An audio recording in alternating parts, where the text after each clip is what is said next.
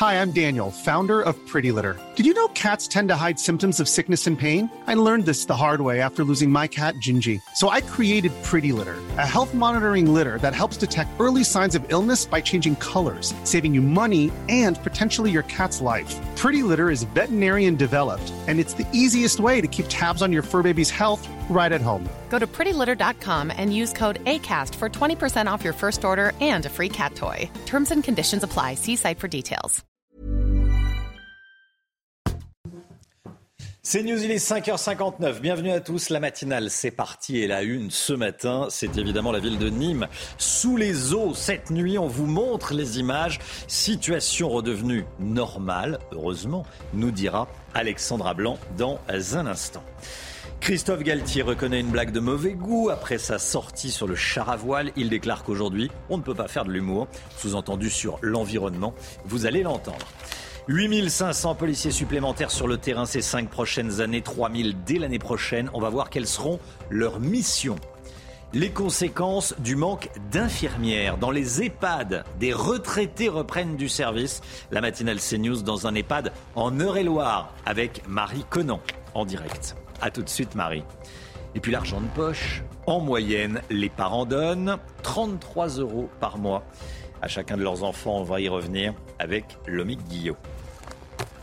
Une nuit sous les eaux à Nîmes, dans le Gard, il y a eu de grosses inondations. La ville a d'ailleurs été placée en vigilance rouge par Météo France. On vous montre les images, Chana. Et alors qu'il est l'eau est redescendue, la situation est redevenue normale. Heureusement, je vous propose d'écouter ce boulanger nîmois. Il, il nous raconte la nuit qu'il a passée.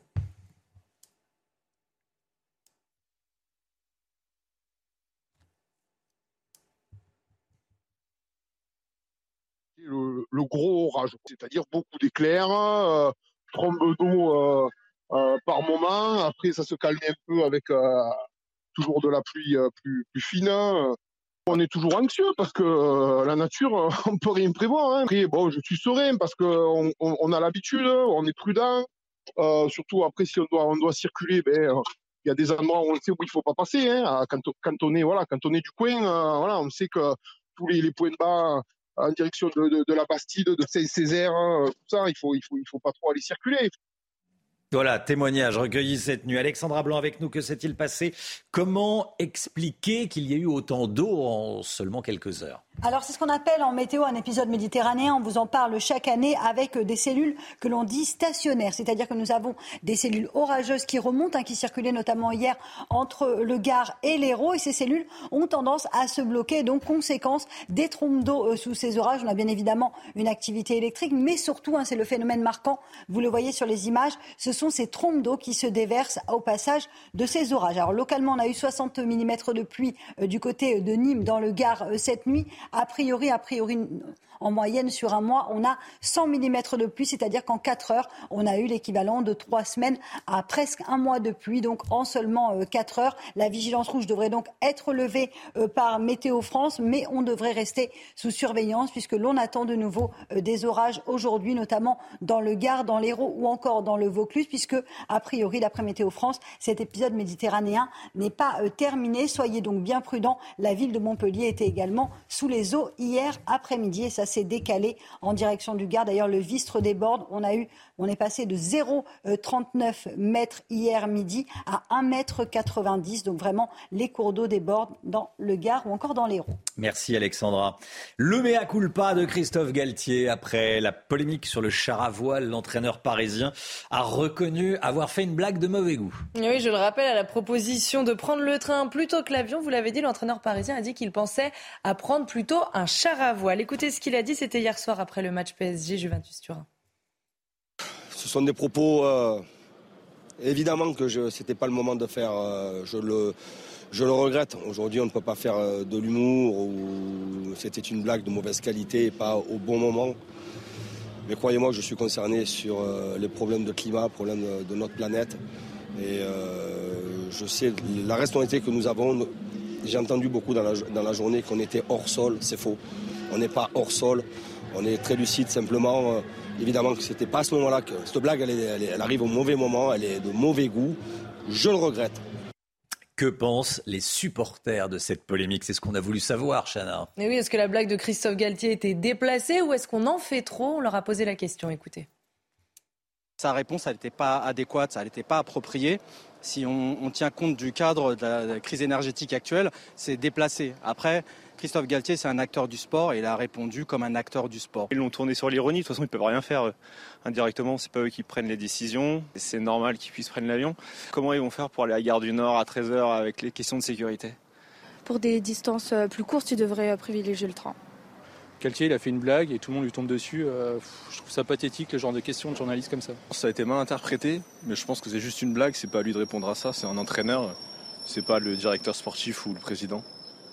Voilà les supporters du Paris Saint-Germain qui, euh, qui soutiennent leur entraîneur. Greenpeace a manifesté. Bon, ils font de la com avec un char à voile hier soir. Mais oui, c'était devant le Parc des Princes où jouait le Paris Saint-Germain contre la Juventus Turin pour le tout premier match de Ligue des Champions. Match d'ailleurs gagné par les Parisiens de buts une terrible injustice et le sentiment qu'en France, les victimes passent après leurs agresseurs. C'est ce que ressentent les parents de Maxime Roussel, ce jeune garçon tué d'une vingtaine de coups de couteau dans le Doubs en 2012. Le meurtrier de leur fils avait été condamné en 2014 à 22 ans de réclusion criminelle. Oui, mais seulement huit ans plus tard, il a bénéficié d'une permission de sortie. Il en a profité pour agresser un chauffeur de taxi. Les parents de Maxime que nous avons rencontrés sont très dignes, mais ressentent une colère froide. Leur témoignage avec Marine Sabourin et Jeanne Cancard. Maxime avait 14 ans. Il était décrit par ses proches comme un garçon plein de vie. En août dernier, quand ses parents découvrent que le tueur de leur fils est en liberté, c'est l'effroi. On commençait seulement un petit peu à voilà, à essayer d'envisager nos vies euh, un petit peu différemment. Euh, aujourd'hui, comment on le vit euh, Oui, dans la colère, ça c'est sûr, tous les trois. dans la peur, je le redis vraiment, tous les trois, dans la peur. Et clairement, et encore plus notre fille, Pauline. Dix ans après la mort de Maxime, ses parents ressentent une profonde injustice.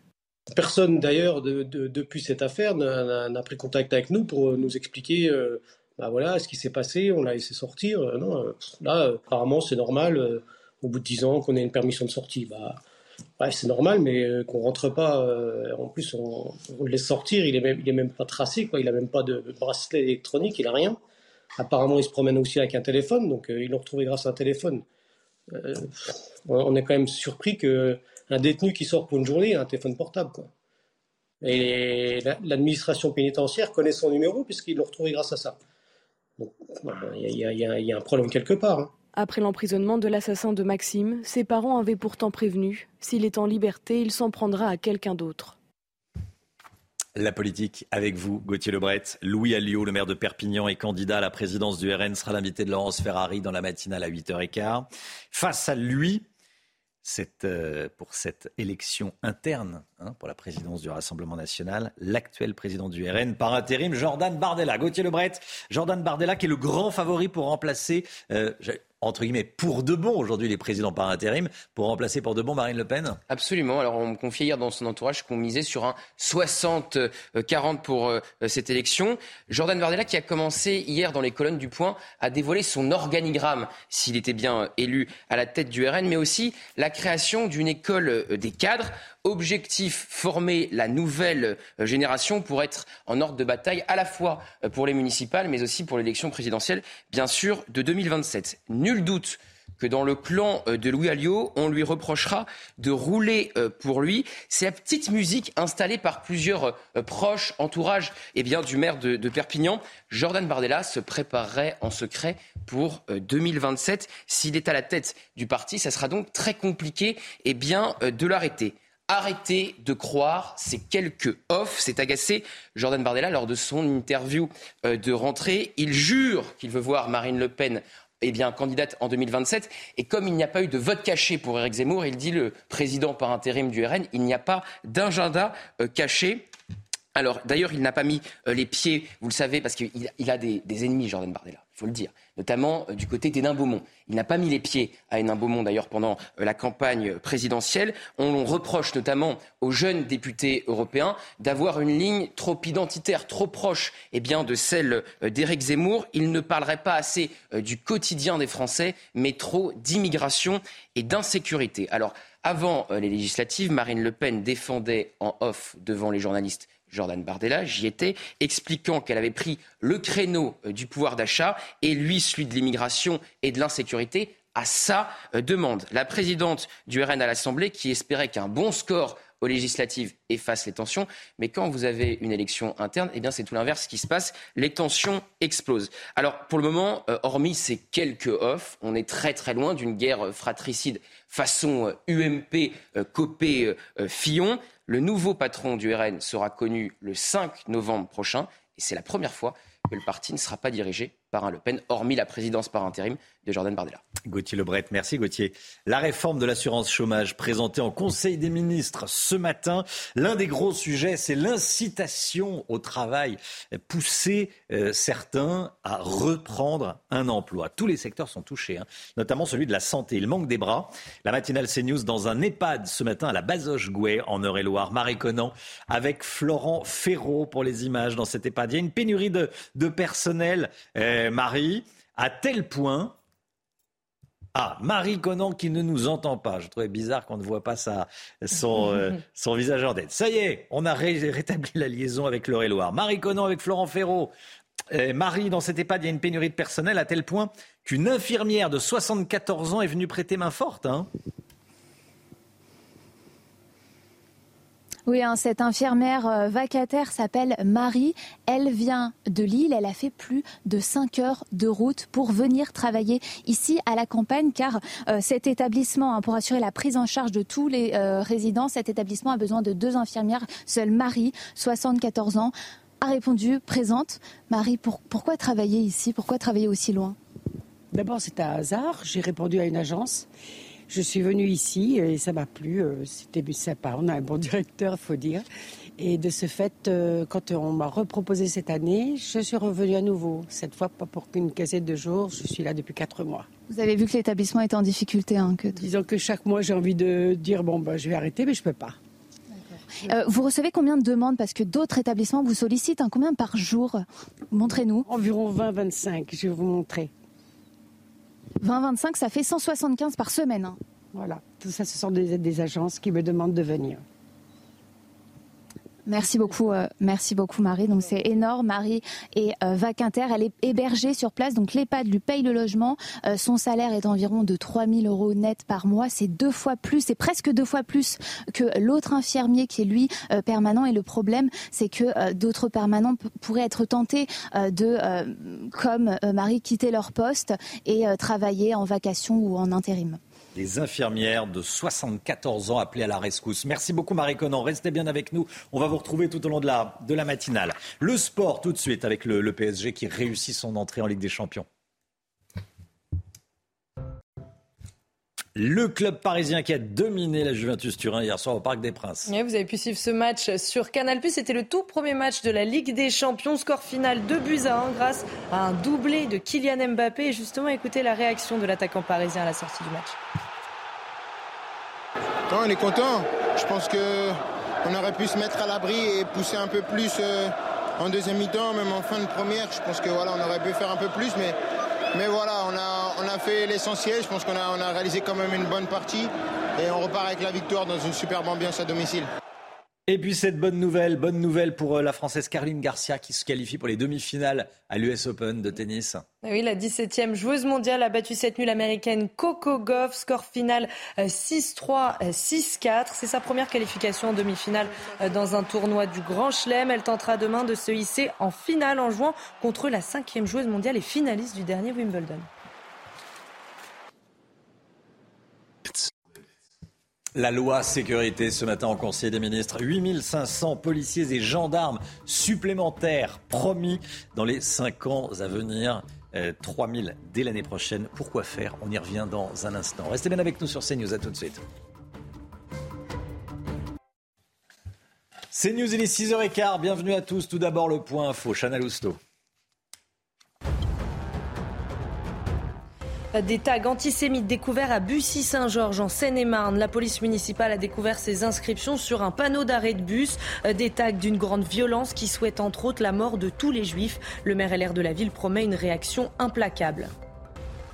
Rencontre entre Éric Zemmour et Nicolas Sarkozy. Selon les informations d'Europe 1, l'ancien président de la République et l'ancien candidat reconquête à la présidentielle ont déjeuné ensemble hier. Un déjeuner à la demande d'Éric Zemmour. Nicolas, Nicolas Sarkozy avait jusqu'ici décliné toutes ses précédentes sollicitations pour éviter les polémiques pendant la campagne. Une campagne de rappel anti-Covid par an seulement, c'est ce que veulent mettre en place les autorités sanitaires américaines pour que la vaccination soit mieux acceptée par les habitants, sauf si un nouveau variant émerge dans le pays, évidemment. La semaine dernière, les doses des nouveaux vaccins Pfizer et Moderna contre le variant Omicron ont commencé à être distribuées. Présentation aujourd'hui du nouveau projet de loi sécurité en Conseil des ministres. Le texte prévoit 8500 postes de policiers et gendarmes supplémentaires en 5 ans, dont 3000 dès l'année prochaine. Hein. Oui, 11 unités de force mobile et 200 nouvelles brigades de gendarmerie seront également créées. Toutes les précisions avec Sophia Dolé. Parmi les annonces faites hier par la Première ministre, la création de 11 unités de force mobile. Concrètement, sept nouveaux escadrons de gendarmerie mobile et quatre compagnies de CRS viendront renforcer les effectifs dans les missions de maintien de l'ordre. L'objectif, renforcer la sécurité du quotidien en redéployant les forces de l'ordre dans les zones où les habitants se sentent abandonnés. Il y avait eu un resserrement du dispositif depuis une vingtaine d'années, avec un sentiment d'abandon de certains territoires, une délinquance qui augmente dans ces territoires dépourvus de forces suffisantes. Je crois qu'il y a de très fortes attentes de la population pour que l'État assume sa fonction essentielle, sa fonction première, le gouvernement prévoit également la création de 200 brigades de gendarmerie, une augmentation du nombre de forces de l'ordre nécessaire selon certains experts. Désormais, il y aura donc 116 euh, escadrons de gendarmerie mobile. La gendarmerie mobile est très fortement engagée outre-mer, mais elle est également sur le territoire national et notamment à l'occasion des manifestations. Donc c'est une force qui est très importante avec cette loi de programmation, Emmanuel Macron veut doubler le nombre de forces de l'ordre présentes dans l'espace public d'ici à 2030. Le texte sera débattu au Parlement dès le mois d'octobre. Voilà, et regardez cette image fournie par un syndicat de police et tweetée par la députée Rassemblement national Laure Lavalette. Des policiers qui dénoncent leurs conditions de travail. Voilà dans quelles conditions ils travaillent avec des souris mortes. Unité SGP Police VAR qui a fourni ces images selon la députée du euh, RN. Voilà, alors qu'on parle du projet de loi sécurité. Soyez là à 7h10. Frédéric Ploquin, journaliste spécialiste des questions de, sécurité, sera avec nous. 7h10 pour euh, commenter et tenter de, comprendre ce que prévoit exactement le gouvernement pour augmenter la, sécurité en France et, faire reculer l'insécurité du coup. Allez, on change de sujet. Des entreprises fortement impactées par la flambée des prix de l'énergie. La fonderie de Chaumont à Muret en Haute-Garonne a du mal à s'en sortir. Oui, sa facture cette année s'élève à 1,5 million d'euros. Elle pourrait passer à 10 millions d'euros l'année prochaine. Des coûts exorbitants et surtout intenables pour l'entreprise. Reportage signé Jean-Luc Thomas. Ces deux fours électriques liquéfient de la ferraille à 1510 degrés. Ils consomment 11 gigawattheures par an, soit la consommation annuelle d'une ville de 5000 habitants. Depuis un an, la facture électrique explose. Pendant euh, plus de 20 ans, l'électricité s'est négociée aux alentours des 50 euros le mégawattheure. L'année dernière, nous l'avons acheté 70, ce qui est déjà une grosse augmentation. Euh, le prix de la bourse de ce matin est au-delà des 600 euros. Il faut impérativement que l'État et l'Europe décorrèlent le prix de l'électricité de celui du gaz. Si rien n'est fait, la situation de l'entreprise va fortement se dégrader. Aujourd'hui, l'électricité chez Fonderie de Chaumont, c'est 8% du chiffre d'affaires. Il y a trois ans, c'était 4%. Si demain, ça passe à 20 ou 30%, on va bien évidemment être incompétitif. D'ici le 31 octobre, l'entreprise doit signer son prochain contrat avec EDF, une échéance à haut risque. Un industriel, il a besoin d'avoir un minimum de vision. Euh, on est censé, d'ici quelques semaines, envoyer la base tarifaire 2023 à tous nos clients. On ne sait absolument pas quoi mettre comme niveau de prix. Une partie de la hausse sera obligatoirement reportée sur les clients. Cela entraînera donc moins de commandes, d'où une inquiétude chez les salariés. Voilà, cette entreprise qui euh, menace de, fermer. Il fallait en parler euh, ce matin. On sera avec un chef d'entreprise également à, 6h30 pour parler des difficultés à embaucher. C'est un autre sujet. L'argent de poche, combien gagnent, entre guillemets, bien sûr, les petits Français? On en parle tout de suite. Lomique Guillot. Rendez-vous avec Pascal Pro dans l'heure des pros, du lundi au vendredi de 9h à 10h30. Les enfants et les adolescents touchent en moyenne, l'expression fait rire, 33 euros d'argent de poche par mois contre 31 euros en 2021. C'est une belle augmentation, Salomique. Hein? Oui, en effet, Romain, hein, selon le dernier baromètre PixPay, une carte de paiement pour adolescents, l'argent de poche a progressé plus vite que les salaires, plus 3,5%, et plus vite que l'inflation, plus 5,8%. On est à plus 6,5% d'augmentation pour l'argent de poche sur un an. La moyenne est passée, bon ça reste modeste, hein, de 31 à 33 euh, euros, vous l'avez dit, euh, du moins pour les enfants qui ont de l'argent de poche, c'est-à-dire un peu plus d'un euh, petit Français sur deux.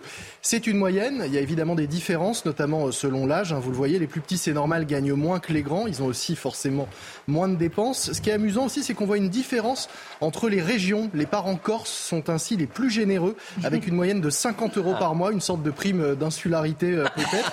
En Provence, Alpes-Côte d'Azur, c'est 38 euros et à l'inverse, les moins généreux, eh bien, ce sont les Normands, avec 28 euros seulement. Autre différence intéressante à noter, la somme donnée varie selon le parent qui la verse. Les pères, euh, qui sont eux-mêmes mieux payés hein, que leurs épouses, donnent en moyenne 8 euros de plus que les femmes.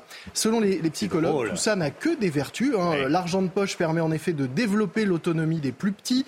Il donne confiance en soi. Il permet de prendre aussi conscience de la valeur des choses et de commencer à gérer un budget. Oui, bon, mm. je sais, ça ressemble quand même fortement à des arguments que vos enfants pourront vous sortir tout à l'heure pour essayer de négocier une augmentation. Et quand on est enfant, faut les demander à sa maman et, si elle est corse, alors là, c'est bingo. Euh, plus, à son papa. Les à son papa corse, oui. Malheureusement, 70%, dans 70% des cas, ce sont les femmes qui gèrent l'argent de poche le budget. Donc, Malheureusement. C'est compliqué. Merci beaucoup. Merci, Dominique Guyot. Allez, le temps tout de suite, 6h27. Alexandra Blanc, beaucoup de pluie sur le Gard et l'Hérault ces dernières heures.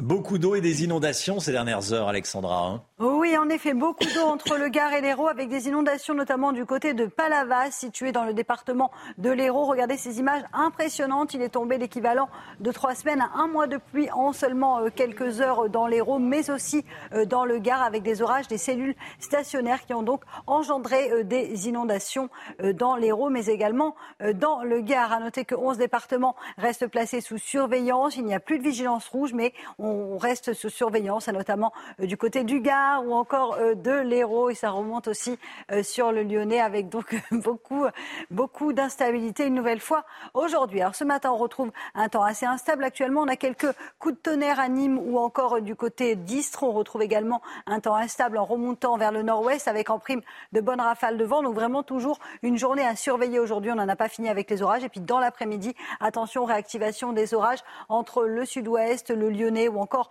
en remontant vers la Bourgogne et la Franche-Comté, avec d'ailleurs ces 11 départements placés sous surveillance entre l'Hérault et euh, le département euh, du Rhône. On retrouve également quelques éclaircies dans le sud-ouest ou encore en allant euh, vers le nord, même si le temps devrait rester assez nuageux. Côté température, grande douceur ce matin, 17 à Paris, 22 degrés à Perpignan et dans l'après-midi, eh bien, les températures ont tendance à un petit peu baisser au nord, 24 degrés à Dijon, 25 à Paris. Il fera toujours chaud à Toulouse avec 30 degrés. Vous aurez localement 31 degrés à Ajaccio la suite du programme, encore et toujours des orages prévus cette semaine. On vous, en avait parlé. Hein. Toujours un temps instable jeudi, vendredi et samedi, même si ça devrait s'améliorer en fin de semaine avec une chute des températures.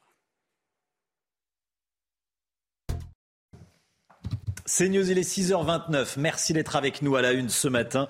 La réforme de l'indemnisation du chômage. Objectif inciter au retour à l'emploi alors que nombre de secteurs recherchent de la main-d'œuvre.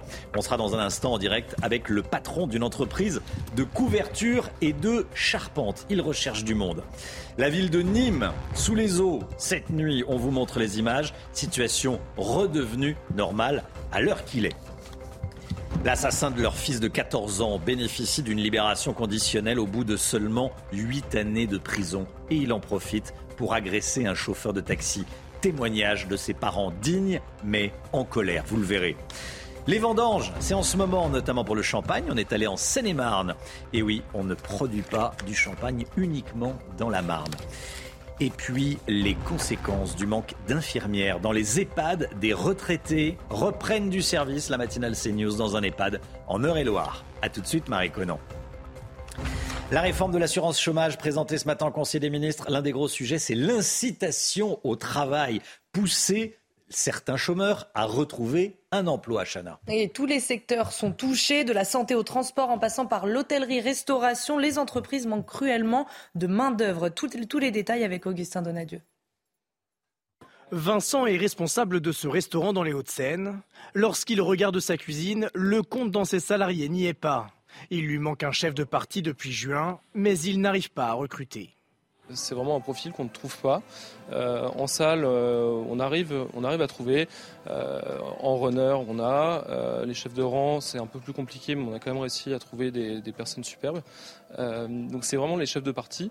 Ce salarié en moins, pourtant maillon essentiel de la chaîne, l'empêche de faire tourner son restaurant à plein régime. Il dresse chaque soir 60 couverts en moyenne au lieu des 150 possibles. On est vraiment en deçà de, de, notre capacité, de la capacité de l'établissement. Euh, et après, il y a le loyer, euh, il y a l'énergie. Hein. On éclaire tout le restaurant. Euh, les, fours, les fours fonctionnent quand même. Donc, on a du mal à amortir tous ces coûts. La restauration n'est pas le seul secteur en tension. La plomberie, l'aide à domicile, les pharmacies ou les menuiseries peinent à recruter. Pour ce spécialiste, les rémunérations doivent évoluer. Les entreprises vont devoir augmenter les salaires sur certains postes. Euh, et puis, euh, certains salariés qui n'ont pas les compétences vont devoir euh, peut-être inversement diminuer leur salaire. Aujourd'hui, 58% des recrutements sont jugés difficiles par les entreprises. Voilà, et on sera dans un instant en direct avec le patron d'une PME qui fait des charpentes. Il a du mal à, recruter. Vous verrez, il se trouve dans le Jura. Voilà, il est déjà connecté. Bonjour et à tout de suite. Une nuit sous les eaux à Nîmes, dans le Gard. Il y a de grosses inondations. La ville a d'ailleurs été placée en vigilance rouge par Météo France. On vous montre les images. C'est impressionnant. Hein oui, alors qu'il est, l'eau est redescendue. Heureusement, la situation est redevenue normale. Écoutez ce boulanger nîmois, il nous raconte euh, la nuit qu'il a passée. À 23h du matin, oui, c'était le, gros orage. C'est-à-dire beaucoup d'éclairs, euh, trombe d'eau euh, euh, par moment. Après, ça se calmait un peu avec toujours de la pluie euh, plus, fine. Hein. On est toujours anxieux parce que euh, la nature, on peut rien prévoir. Hein. Après, bon, je suis serein parce qu'on on, a l'habitude, on est prudent. Euh, surtout après, si on doit, on doit circuler, ben, il y a des endroits où on sait où il faut pas passer. Hein. Quand, quand, on est, voilà, quand on est du coin, voilà, on sait que tous les, points de bas en direction de, la Bastide, de Saint-Césaire, tout ça, il faut, il faut, il faut pas trop aller circuler. Une terrible injustice et le sentiment qu'en France, les victimes passent après les agresseurs. C'est ce que ressentent les parents de Maxime Roussel, ce jeune garçon tué d'une vingtaine de coups de couteau dans le Doubs en 2012. Le meurtrier de leur fils avait été condamné en 2014 à 22 ans, 22 ans de réclusion criminelle. Oui, mais seulement 8 ans plus tard, il a bénéficié d'une permission de sortie. Il en a profité pour agresser un chauffeur de taxi. Les parents de Maxime que nous avons interrogés sont très dignes, mais ressentent une colère froide. Je vous propose d'écouter le témoignage de sa mère, Isabelle. On commençait seulement un petit peu à, voilà, à essayer d'envisager nos vies euh, un petit peu différemment. Euh, aujourd'hui, comment on le vit euh, Oui, dans la colère, ça c'est sûr, tous les trois. Euh, dans la peur, je le redis vraiment, tous les trois, dans la peur. Et clairement, et encore plus notre fille, Pauline, il est hors de question qu'on laisse passer les choses et que ce soit nous qui vivions dans la peur et dans l'angoisse et dans la colère, alors qu'il n'a aucun remords et que la preuve, il sort et il recommence cette agression d'une grande violence à Lyon. Je voulais qu'on en parle. Ça, on est samedi matin, il est 6 heures, un infirmier de 58 ans part travailler. Il demande à un individu de dégager la sortie du parking de, son immeuble. La victime, l'infirmier de 58 ans qui partait travailler, finit dans le coma. L'agresseur n'aurait pas supporté qu'il lui reproche d'être mal stationné. Il a été interpellé. Une information judiciaire a été ouverte. Quant à la victime, son pronostic vital est toujours engagé ce matin. Il pourrait avoir des séquelles à vie. Retour sur les faits avec Valentine Leboeuf et Olivier Madinier. Il est 6 heures du matin samedi dernier à Lyon, quand un homme de 58 ans est retrouvé inconscient dans la rue. Les pompiers constatent un traumatisme crânien sévère et le conduisent à l'hôpital. Selon les premiers éléments de l'enquête, la victime, infirmier de profession, voulait sortir de son garage pour se rendre au travail, mais une voiture bloquait l'accès. Une violente dispute éclate alors entre les deux hommes. Deux marteaux ont été retrouvés près de la victime. Ce qui est très choquant, bien sûr, pour la police, c'est d'intervenir sur une émission de plus en plus violentes pour pas grand-chose, juste pour une place de parking. Donc c'est vrai que malheureusement, j'ai envie de dire, c'est de plus en plus notre quotidien et, euh, c'est très difficile parce que que ce soit qu'on soit pompier, qu'on soit policier, lorsqu'on intervient dans ce genre de situation, c'est quand même c'est toujours chargé d'émotions. On est professionnel, on intervient, on fait notre travail, et c'est toujours chargé d'émotions quand on sait qu'on peut trouver quelqu'un très proche, malheureusement, de la mort pour pas grand-chose, juste pour une place de parking. L'occupant de la voiture a été interpellé dimanche et placé en garde à vue.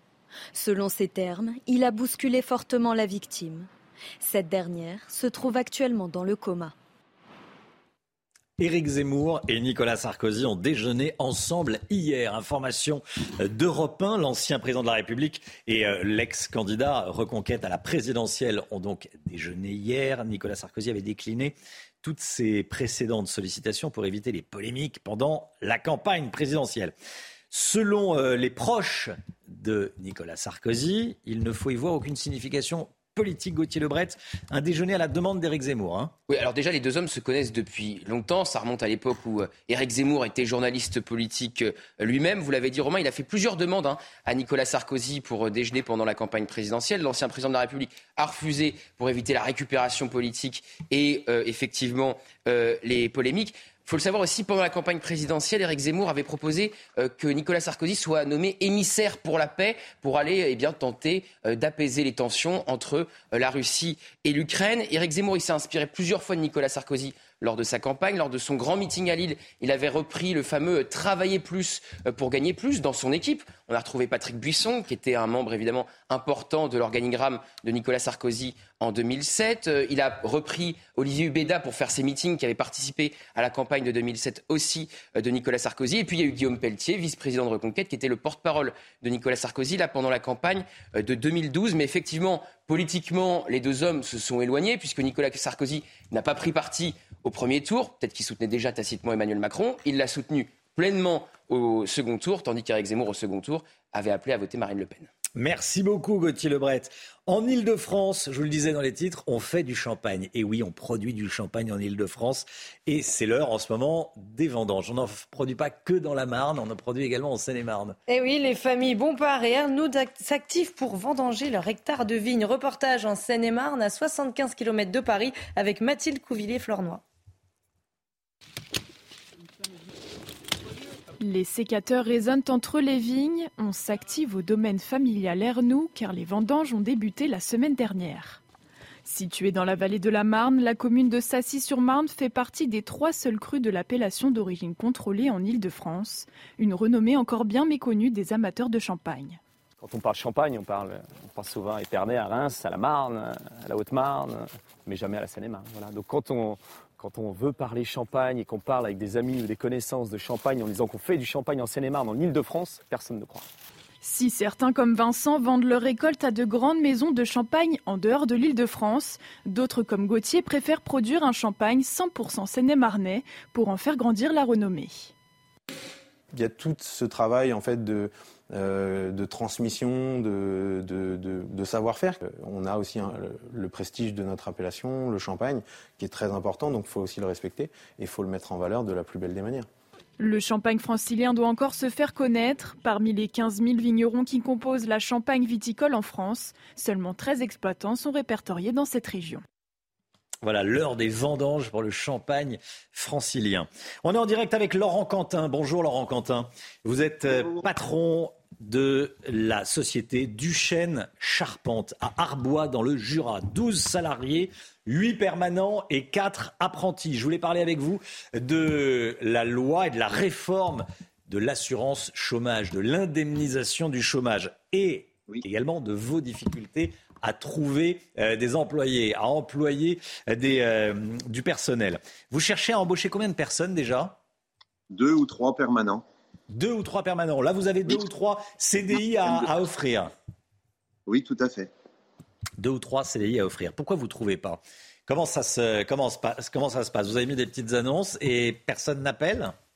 Oui, on a des annonces euh, enfin, sur les réseaux sociaux, Pôle emploi, dans toutes les associations euh, qui sont à même de pouvoir nous trouver des candidats. Euh, c'est vrai que nos entreprises ont considérablement évolué ces dernières années en termes de formation, en termes de, de sécurité, de conditions de travail. On a fait de très gros investissements pour euh, améliorer ces, ces, mêmes conditions. Et en fait, on, on trouve très très peu de candidats, voire même quasiment pas.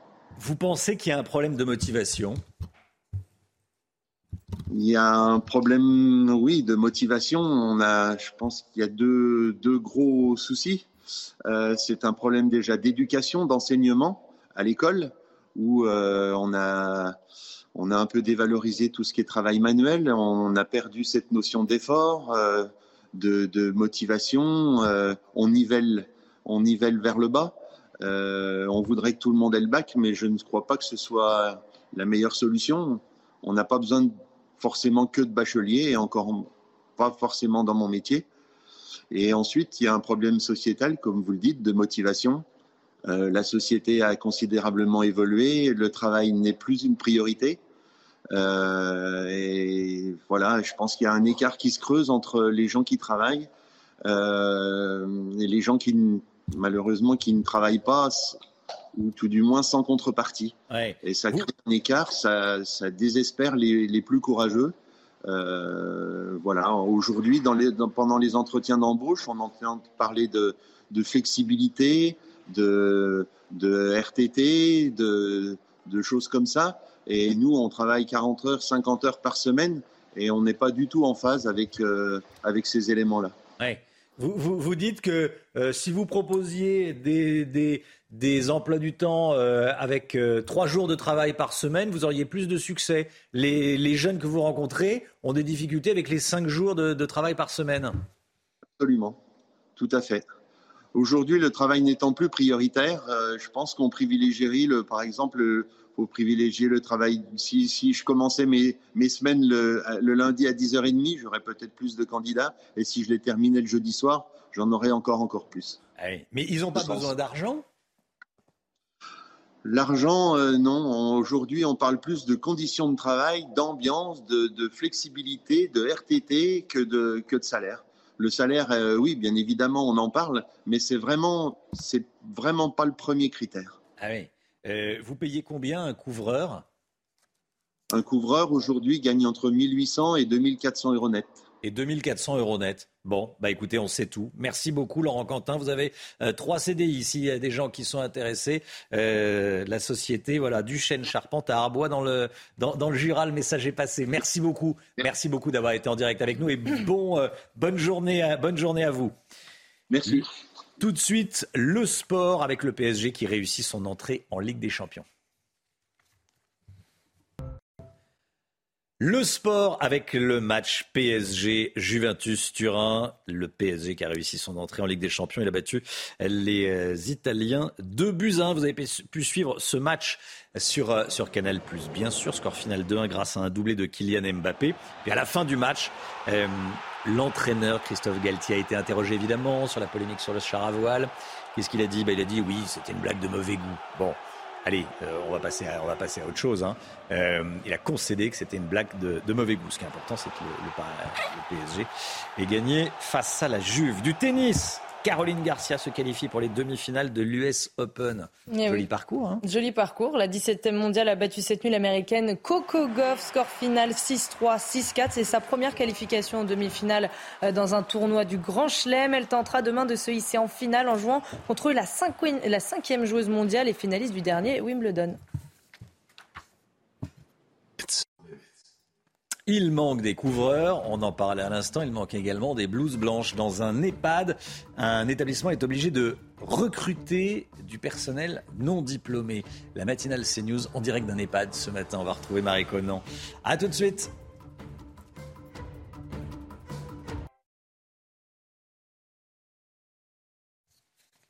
« 6h48, on part dans un instant dans un EHPAD, la matinale CNews en direct d'un EHPAD avec Marie Conan. Mais tout d'abord le point info, Chana Lousteau. Le mea culpa de Christophe Galtier après la polémique sur le char à voile. L'entraîneur parisien a reconnu avoir fait une blague euh, de mauvais goût à la proposition de prendre le train ou plutôt que l'avion. Il avait répondu réfléchir à se déplacer en char à voile, un humour qui n'a pas fait rire tout le monde. Greenpeace a manifesté devant le Parc des Princes hier soir avec un fameux char à voile. Au Canada, le deuxième suspect recherché après les attaques meurtrières au couteau est toujours introuvable. L'une des deux villes où au moins 10 personnes ont été tuées est restée en alerte cette nuit. Des centaines de policiers sont mobilisés. En attendant, les habitants de la communauté autochtone sont appelés à ne pas sortir de chez eux. Une nouvelle image venue de l'espace. Le télescope spatial James Webb a révélé cette nuit la nébuleuse de la Tarentule. Elle est située à 161 000 années-lumière de la Terre, seulement selon les termes de la NASA. C'est la région de formation d'étoiles la plus grande et lumineuse à proximité de notre galaxie. Cette image nous permet de découvrir des milliers de jeunes étoiles jusqu'ici invisibles. Il manque des professionnels de santé partout en France. La matinale CNews est dans un EHPAD ce matin à la Bazoche-Gouet. C'est en Eure-et-Loire. Marie Conan avec nous, avec Florent Ferraud pour les images. Marie, dans cet EHPAD, il y a une pénurie de personnel. Ils ont du mal à recruter. À tel point que l'établissement est obligé de recruter du personnel non diplômé. Expliquez-nous. Hein, regardez, on est en ce moment dans la salle de soins, donc c'est en ce moment le relais, hein. c'est-à-dire que l'équipe de jour remplace euh, l'équipe de nuit. Au total, ils sont 36, euh, ça fait à peu près un soignant pour huit résidents, et dites-vous que la moitié de ces personnes ne sont pas diplômées, donc officiellement, ça fait un aide-soignant pour 16 résidents. Et donc ça, l'autre moitié, hein, euh, Aurélie, les auxiliaires euh, de vie qui ne sont pas diplômées, elles n'ont pas la même formation, elles ne travaillent pas de la même manière. C'est plus compliqué. Non, une aide-soignante, c'est quelqu'un qui passe un diplôme et qui a cette habilitation de distribuer les médicaments et de faire des prises en charge lourdes. Là, la plupart du temps, elles sont accompagnées d'auxiliaires de vie qui font le travail aussi, mais de manière euh, plus, plus moins formées, on va dire. Euh, c'est des personnes qui sont recrutées euh, du jour au lendemain, sans pas forcément l'expérience dans ce, dans ce secteur. Et cette expérience, après, peut se. Enfin, à force de faire des expériences, elle peut continuer euh, à faire une VAE et avec cette VAE, euh, valider son, savoir-faire. Donc ça, c'est pas forcément la solution parce que c'est une charge de travail supplémentaire pour vous, euh, les aides-soignantes. Et le problème, c'est que ces auxiliaires de vie, donc pour que ces auxiliaires de vie euh, deviennent aides-soignantes, c'est très compliqué hein, pour passer le diplôme. Et cette EHPAD demande aujourd'hui à ce que la procédure soit facilitée, car aujourd'hui, il fonctionne à flux tendu. Merci beaucoup, Marie Conan. C'est passionnant. Hein euh, VAE, euh, validation des acquis de l'expérience. Voilà. Euh, avec l'expérience, on acquiert une sorte de, diplôme. Pénurie de personnel. On va voir dans un instant, toujours avec vous, Marie, que cet établissement a fait revenir une infirmière de 74 ans. Voilà où on en est en France. C'est ce que je voulais vous raconter ce matin dans la matinale. La politique, dans un instant. Louis Alliot face à Jordan Bardella. Louis Alliot qui sera d'ailleurs l'invité de Laurence Ferrari dans la matinale à 8h15. Les toutes dernières informations sur ce duel, pour la présidence du RN avec Gauthier Lebret dans la chronique politique. A tout de suite. Bon réveil à tous. Rendez-vous avec Jean-Marc Morandini dans Morandini Live du lundi au vendredi de 10h30 à midi. La politique, Louis Alliot, maire de Perpignan, candidat à la présidence du RN, sera l'invité de Laurence Ferrari dans la matinale à 8h15. Il va affronter Jordan Bardella dans cette euh, élection pour la présidence du Rassemblement national. Gauthier Lebret, Jordan Bardella qui est le grand favori pour le moment euh, pour remplacer Marine Le Pen véritablement pour de bon, pour l'instant il est président par intérim, à la tête du RN. Hein. Oui, on me confiait dans l'entourage de Jordan Bardella hier qu'on pariait sur un 60-40 euh, pour cette élection face euh, à Louis Alliot. Alors Jordan Bardella qui a commencé à dévoiler son organigramme dans les colonnes du point hier, s'il est élu pour de bon, vous l'avez dit Romain, à la tête du RN, mais aussi il veut créer une école euh, des cadres, objectif former la nouvelle génération et être en ordre de bataille pour à la fois les municipales et évidemment l'élection présidentielle de 2020. Alors nul doute que dans l'entourage de Louis Alliot, on dira que Jordan Bardella roule euh, pour lui, car c'est la petite musique depuis euh, plusieurs semaines dans l'entourage du, maire de Perpignan. Jordan Bardella se préparerait en secret pour 2027. Et s'il est à la tête du parti, ça sera très compliqué de l'arrêter. Arrêter de croire, c'est off. C'est énervé Jordan Bardella lors de son interview de rentrée. Alors les off, hein, vous savez, c'est les confidences, mais surtout, il ne faut pas citer le nom du politique qui parle aux journalistes. Il jure, Jordan Bardella, qu'il veut voir Marine Le Pen une nouvelle fois candidate en 2027 euh, et qu'il n'a pas euh, d'agenda caché, comme il n'y avait pas de vote caché pour Éric Zemmour, il n'y a pas d'agenda caché, dit Jordan Bardella. On reproche notamment aux jeunes députés, parce qu'il a il a des ennemis, Jordan Bardella, il faut le dire. Hein. il a des ennemis, notamment du côté d'Hénin Beaumont. Il n'a pas mis les pieds à Hénin Beaumont pendant la campagne présidentielle, Jordan Bardella. Il est persona non grata à Hénin Beaumont. On lui reproche notamment aux jeunes eurodéputés de, de 27 ans d'avoir une ligne trop identitaire, trop dure, trop proche de celle d'Éric Zemmour. Il parlerait euh, trop d'immigration et d'insécurité et pas assez eh bien, du quotidien euh, des Français. Alors avant les législatives, Marine Le Pen confiait à quelques journalistes en off, euh, j'y étais, eh bien qu'elle défendait Jordan Bardella et qu'il avait pris le créneau de l'immigration et euh, de l'insécurité à sa demande, puisqu'elle avait conservé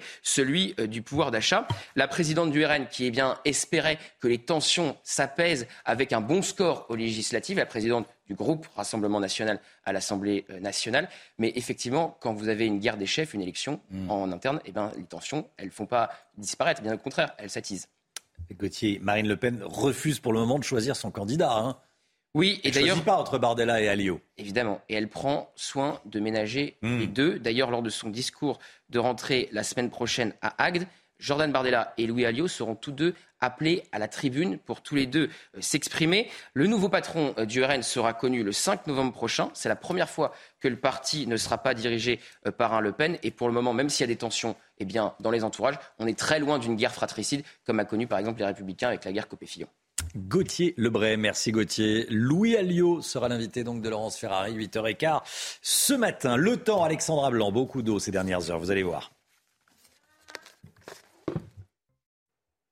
11 départements en vigilance orange ce matin, Alexandra Blanc. Oui, plus de vigilance rouge, mais toujours 11 départements placés sous surveillance avec ces inondations. Regardez hier euh, du côté euh, de Nîmes, euh, dans le Gard, avec donc sous ces orages, eh bien, des trompes d'eau et ces inondations. Donc, dans la ville de Nîmes, on a eu également des inondations du côté de Montpellier ou encore de Palavas-les-Flots. Donc, 11 départements placés sous surveillance ce matin entre le Gard, l'Hérault ou encore en remontant vers le Lyonnais où l'on attend de nouveau des orages tout au long de cette journée de mercredi ce matin, on retrouve un temps assez instable. On a actuellement quelques impacts de foudre entre les Bouches du Rhône et euh, les régions centrales. On retrouve également un temps mitigé sur le nord-ouest avec en prime le retour du vent. Regardez de bonnes rafales de vent entre la façade ouest et euh, la Bretagne. On retrouvera dans l'après-midi de nouveau des orages localement assez violents. Vous le voyez entre le Languedoc-Roussillon, les régions centrales ou encore en remontant vers le Lyonnais et euh, vers la Bourgogne. On retrouvera dans l'après-midi des températures qui resteront plutôt douces. C'est déjà le cas ce matin, 22 degrés euh, du côté de Perpignan ou encore 17 degrés à Paris. Et dans l'après-midi, les températures restent estivales dans le sud, 30 degrés en moyenne à Toulouse ou encore 31 degrés à Ajaccio.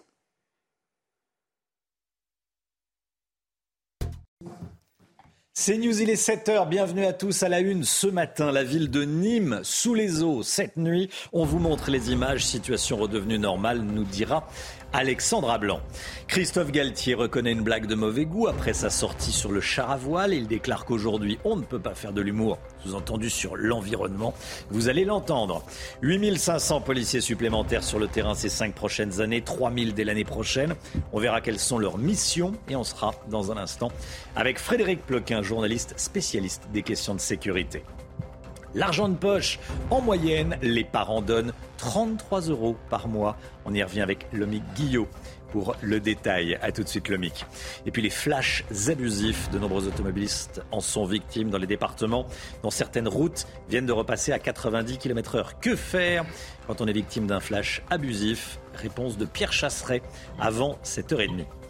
Une nuit sous les eaux à Nîmes dans le Gard. Grosse inondation. On vous montre les images les plus impressionnantes. À l'heure qu'il est, l'eau est redescendue. La situation est redevenue normale. Mais voilà à quoi ressemblait Nîmes cette nuit, Chana. Hein. oui, Météo France a d'ailleurs levé la vigilance rouge et, a replacé Nîmes en vigilance orange ce matin. Écoutez ce boulanger nîmois, il nous raconte la nuit qu'il a passée. À 23h du matin, oui, c'était le, gros orage. C'est-à-dire beaucoup d'éclairs, euh, trombe d'eau. Euh, par moment. Après, ça se calme un peu avec euh, toujours de la pluie euh, plus, plus fine. On est toujours anxieux parce que euh, la nature, euh, on peut rien prévoir. Hein. Après, bon, je suis serein parce qu'on on, a l'habitude, on est prudent. Euh, surtout après, si on doit, on doit circuler, ben, il y a des endroits où on sait où il faut pas passer. Hein. Quand, quand, on est, voilà, quand on est du coin, voilà, on sait que tous les, les points de bas en direction de, de, de la Bastide, de Saint-Césaire, hein, tout ça, il faut, il faut, il faut pas trop aller circuler. Alexandra Blanc avec nous. Que s'est-il passé, euh, Alexandra? Comment expliquer qu'il y ait autant d'eau en seulement quelques heures? C'est une situation classique hein, d'un épisode méditerranéen avec des cellules orageuses qui circulent et qui ont tendance donc à stationner. On a eu des orages stationnaires du côté de Montpellier, mais également à Nîmes cette nuit, comme vous le voyez sur ces images. Le département avait été placé en vigilance rouge. Il est tombé l'équivalent de trois semaines à un mois de pluie à Nîmes en seulement euh, quelques heures, d'où ces inondations avec donc des cours d'eau qui ont débordé. Et puis, vous le voyez, ces trompes d'eau euh, sous, euh, notamment sur la ville de Nîmes. Alors, il faudra être prudent aujourd'hui puisqu'on devrait de nouveau euh, conserver de l'instabilité. Il n'y a plus de vigilance rouge, mais attention, vous aurez de nouveau des orages aujourd'hui, principalement entre le Gard, l'Hérault ou encore si vous êtes sur le Lyonnais, ainsi que du côté de la Bourgogne, puisque 11 départements restent placés sous surveillance. Merci beaucoup Alexandra. Le mea culpa de Christophe Galtier. Après la polémique, l'entraîneur parisien a reconnu avoir fait une blague de mauvais goût. Et oui, je vous le rappelle, à la proposition de prendre le train plutôt que l'avion, Christophe Galtier avait euh, répondu réfléchir à se déplacer plutôt en char à voile. Écoutez ce qu'il a dit, c'était hier soir, juste après le match PSG Juventus Turin. Ce sont des propos euh, Évidemment que ce n'était pas le moment de faire. Euh, je, le, je le regrette. Aujourd'hui, on ne peut pas faire euh, de l'humour ou c'était une blague de mauvaise qualité et pas au bon moment. Mais croyez-moi je suis concerné sur euh, les problèmes de climat, problèmes de, notre planète. Et je sais la responsabilité que nous avons. J'ai entendu beaucoup dans la journée qu'on était hors sol. C'est faux. On n'est pas hors sol. On est très lucide simplement. Évidemment que c'était pas à ce moment-là que cette blague, elle, arrive au mauvais moment, elle est de mauvais goût. Je le regrette. Voilà, bon, il a l'air un peu désabusé, presque agacé par euh, l'ampleur de la polémique. Mm. Il n'y a pas mort d'homme, hein, ça va. Il euh, faut, se détendre un petit peu. Euh, qu'en pensent les supporters de cette polémique, tiens? Bah oui, est-ce que, la... est-ce que la blague de Christophe Galtier était déplacée ou est-ce qu'on en fait trop? On leur a posé la question. Écoutez la réponse. Sa réponse, elle n'était pas adéquate, elle n'était pas appropriée si on, tient compte du cadre de la, crise énergétique actuelle, c'est déplacé. Après, Christophe Galtier, c'est un acteur du sport et il a répondu comme un acteur du sport. Ils l'ont tourné sur l'ironie, de toute façon, ils ne peuvent rien faire indirectement, c'est pas eux qui prennent les décisions, c'est normal qu'ils puissent prendre l'avion. Comment ils vont faire pour aller à la gare du Nord à 13h avec les questions de sécurité? Pour des distances euh, plus courtes, ils devraient euh, privilégier le train. Galtier, il a fait une blague et tout le monde lui tombe dessus. Euh, je trouve ça pathétique, le genre de questions de journalistes comme ça. Ça a été mal interprété, mais je pense que c'est juste une blague. C'est pas à lui de répondre à ça, c'est un entraîneur. C'est pas le directeur sportif ou le président. Voilà, Yvelan pour les, pour les journalistes. Hein. C'est une polémique de journalistes. Bon, regardez ces images. Greenpeace a manifesté avec un char à voile devant le Parc des Princes. Bon, ils auraient eu tort de s'en priver. Hein. Bah oui, ça les a pas trop fait rire, hein, la blague de Christophe Galtier. Ils étaient devant le Parc des Princes puisque le PSG, la Juventus Turin s'affrontaient pour le euh, tout premier match de la Ligue des Champions, match gagné par les Parisiens de Buzyn. Voilà, Greenpeace qui a fait sa, sa communication. Une terrible injustice et le sentiment qu'en France, les victimes passe après les agresseurs. C'est ce que ressentent les parents de Maxime Roussel, ce jeune adolescent de 14 ans tué d'une vingtaine de coups de couteau dans le dos en 2012. Le meurtrier de Maxime eh bien, euh, avait été condamné en 2014 à 22 ans de réclusion criminelle. Oui, mais seulement huit ans plus tard, il a bénéficié euh, d'une permission de sortie. Il en a profité pour agresser un chauffeur de taxi. Les parents de Maxime que nous avons interrogés sont très dignes, mais ressentent une colère froide. Leur témoignage avec Marine Sabourin et Jeanne Cancard. Maxime avait 14 ans. Il était décrit par ses proches comme un garçon plein de vie. En août dernier, quand ses parents découvrent que le tueur de leur fils est en liberté, c'est l'effroi. Euh, aujourd'hui, comment on le vit? Euh, Oui, dans la colère, ça c'est sûr, tous les trois. Euh, dans la peur, je le redis vraiment, tous les trois, dans la peur. Et clairement, et encore plus notre fille, Pauline. Dix ans après la mort de leur fils, c'est à présent un sentiment d'injustice qui prend le dessus. On a toujours l'impression que nous, on doit se taire, on doit accepter les choses. Ça fait remonter beaucoup de choses. On a eu la première, la perte de notre fils. La deuxième, le procès où il nous a ignoré, où il a joué avec tout le monde, et la troisième aujourd'hui où on recommence. Et ses parents se sentent aujourd'hui totalement abandonnés. Personne d'ailleurs depuis cette affaire n'a pris contact avec nous pour nous expliquer bah voilà ce qui s'est passé, on l'a laissé sortir. non, apparemment c'est normal au bout de 10 ans qu'on ait une permission de sortie. Après l'emprisonnement de l'assassin de Maxime, ses parents avaient pourtant prévenu, s'il est en liberté, il s'en prendra à quelqu'un d'autre. Voilà, grande dignité de, ses parents qui ont accepté de témoigner sur, euh, sur CNews. Allez, le sport tout de suite. Le PSG réussit son entrée en Ligue des Champions.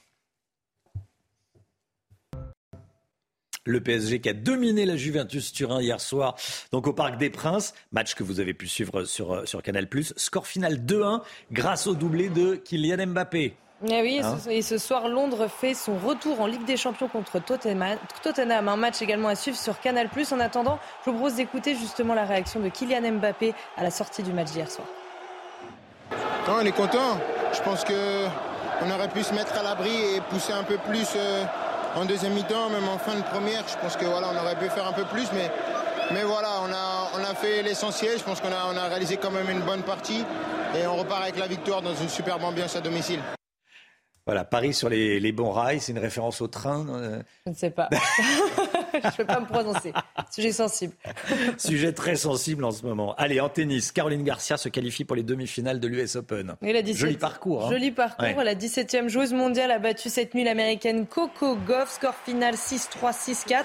Et vous le disiez, c'est sa première qualification en demi-finale dans un tournoi du Grand Chelem. Elle tentera demain de se hisser en finale. Pourquoi pas en jouant contre la cinquième joueuse mondiale et finaliste du dernier Wimbledon.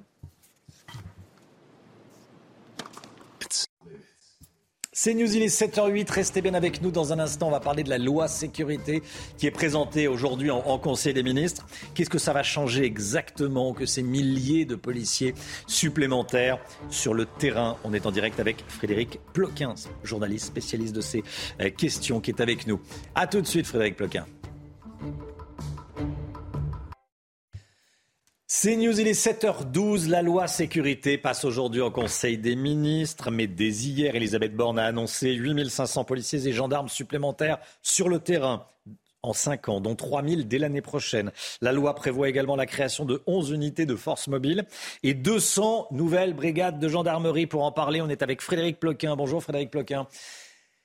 Journaliste et auteur du livre Les narcos français brisent l'omerta, spécialiste des questions de, de sécurité. 3000 policiers sur le terrain l'année prochaine.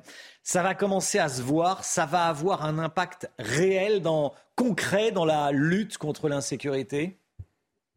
Voilà, la première chose qu'il faut dire, c'est que déjà le fait de programmer, on va dire, euh, la, rénovation permanente euh, du ministère de l'Intérieur, c'est essentiel et que c'est pas en saupoudrant chaque année ici et là les, euh, un, petit milliard qu'on y arrive. À chaque fois qu'un gouvernement a réussi à faire quelque chose, c'est en mettant de l'argent sur 4-5 ans, en faisant des lois de programmation. Là, il parle quand même de 15 milliards sur les 5 ans. Euh, le gouvernement, c'est déjà pas mal. Il faut voir ça comme un, comme un tout, comme une enveloppe. Donc déjà, l'enveloppe, l'enveloppe, elle est là. Ensuite, au niveau des, des forces mises en plus sur le terrain, bon, déjà, je voudrais dire que ça, il va falloir commencer par les recruter. Et je sais qu'il y a des difficultés de recrutement aujourd'hui. Donc euh, voilà, si parmi les, jeunes téléspectateurs, il y, a des, il y a des candidats, il faut, je crois, aujourd'hui susciter des vocations parce qu'il va falloir les trouver ces policiers, euh, ce qui n'est pas évident parce qu'il n'y a pas, a voilà, a pas un afflux massif. Alors, est-ce que 3000 concrètement, ça va changer quelque chose?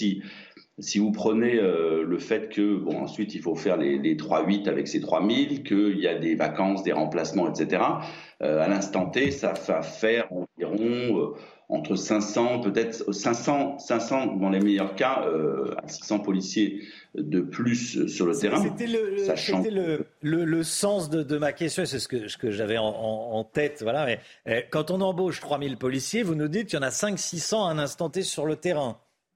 Alors, sachant que si on écoute bien ce que dit euh, la Première ministre, elle a identifié deux trous dans la raquette parce qu'elle parle euh, de créer, euh, d'insuffler ces, ces, nouveaux fonctionnaires, de, de, les envoyer vers des forces mobiles. Là, je pense que c'est une réponse, il faut entendre ça comme une réponse aux soucis qu'il y avait eu au Stade de France, parce qu'en fait, ces forces mobiles, elles sont censées, si on décrypte bien ce qu'elle dit, justement pouvoir se déplacer sur le territoire en fonction des événements Et je pense qu'ils imaginent là euh, que le gouvernement pense notamment aux Jeux Olympiques et à, à, ça, tous ces événements sportifs qui peuvent se situer dans des départements où il n'y a pas forcément euh, des forces euh, présentes suffisantes. Et il faudra envoyer du renfort. Je pense que c'est ça. Et de l'autre côté, L'autre endroit où, où, visiblement le gouvernement entend envoyer des, des forces, c'est la, la, gendarmerie, puisqu'il parle de création de brigades, de brigades de gendarmerie supplémentaires.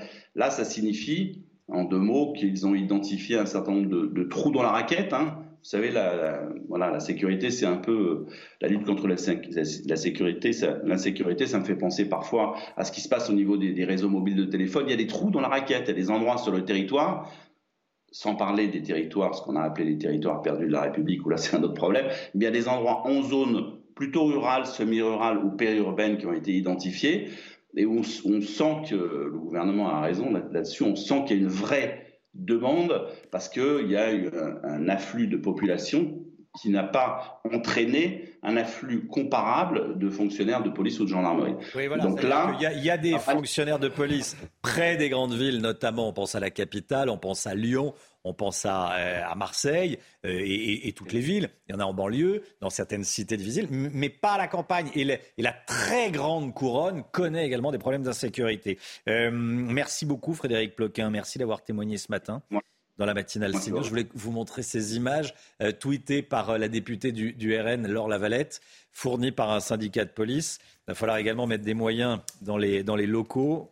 Une souris morte. Voilà. Est-ce qu'on a envie d'aller travailler le matin et de voir une souris morte dans son bureau?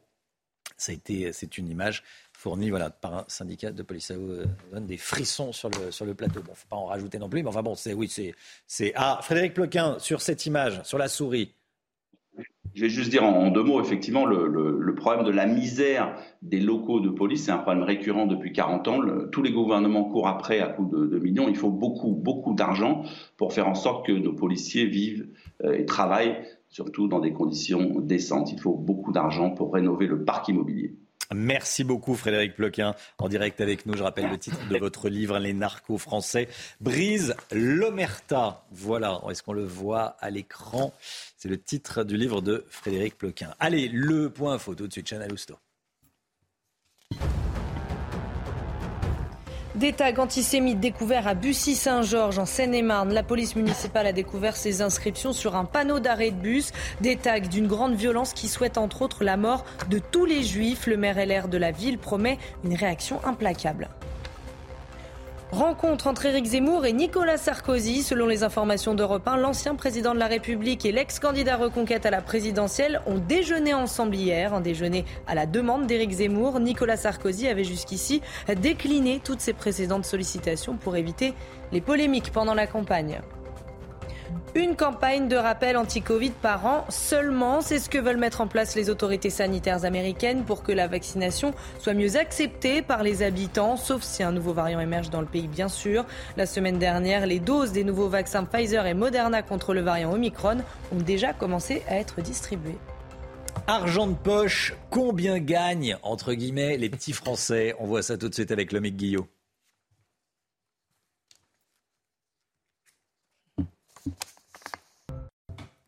Les enfants et les adolescents en France touchent en moyenne 33 euros d'argent de poche par mois contre 31 euros en 2021. Il y a eu des augmentations euh, dans, les, dans les familles. C'est une belle augmentation d'ailleurs, ça, Lomic. Hein, oui, oui, en effet, Romain. Hein, selon euh, les chiffres de ce baromètre PixPay, une carte de paiement pour adolescents, euh, l'argent de poche a progressé plus vite que les, les salaires, hein, 3,5% pour les salaires, plus vite que l'inflation, 5,8% sur un an. L'argent de poche a pris 6,5% sur un an. C'est une moyenne. Vous le disiez, passer de 31 euros à 33 euros cette année, du moins pour les enfants qui touchent, si on peut dire, de l'argent de poche. Ils sont un peu plus euh, d'un enfant sur deux euh, en, France. Bon, c'est aussi une moyenne. Il y a évidemment des différences, notamment selon les âges. Les plus petits, et c'est normal, touchent moins que les grands. Ils ont aussi normalement moins de besoins qu'eux. Ce qui est amusant aussi, c'est qu'on voit une différence entre les régions. Figurez-vous, les parents corses sont ainsi les plus généreux, avec une moyenne de 50 euros par mois, une sorte, on pourrait dire, de prime d'insularité. Et puis en Provence-Côte d'Azur, pour donner d'autres chiffres, c'est 38 euros. Et à l'inverse, les moins généreux sont euh, les Normands, avec seulement 28 euros. Autre différence intéressante à noter, la somme donnée varie selon euh, le parent qui la verse. Les pères, qui sont eux-mêmes mieux payés que les mères, donnent en moyenne 8 euros de plus que les femmes.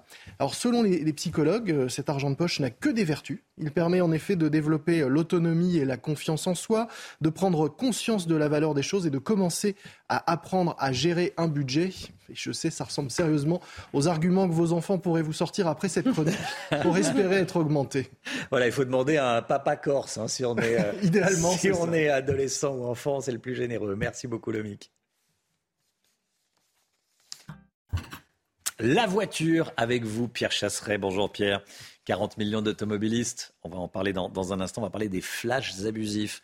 Euh, vous ne devriez pas être flashé. Vous vous faites flasher. Que faire? On en parle avec Pierre Chasseret dans quelques instants. A tout de suite. Bon réveil à tous. Rendez-vous avec Pascal Pro dans l'heure des pros. Du lundi au vendredi de 9h à 10h30.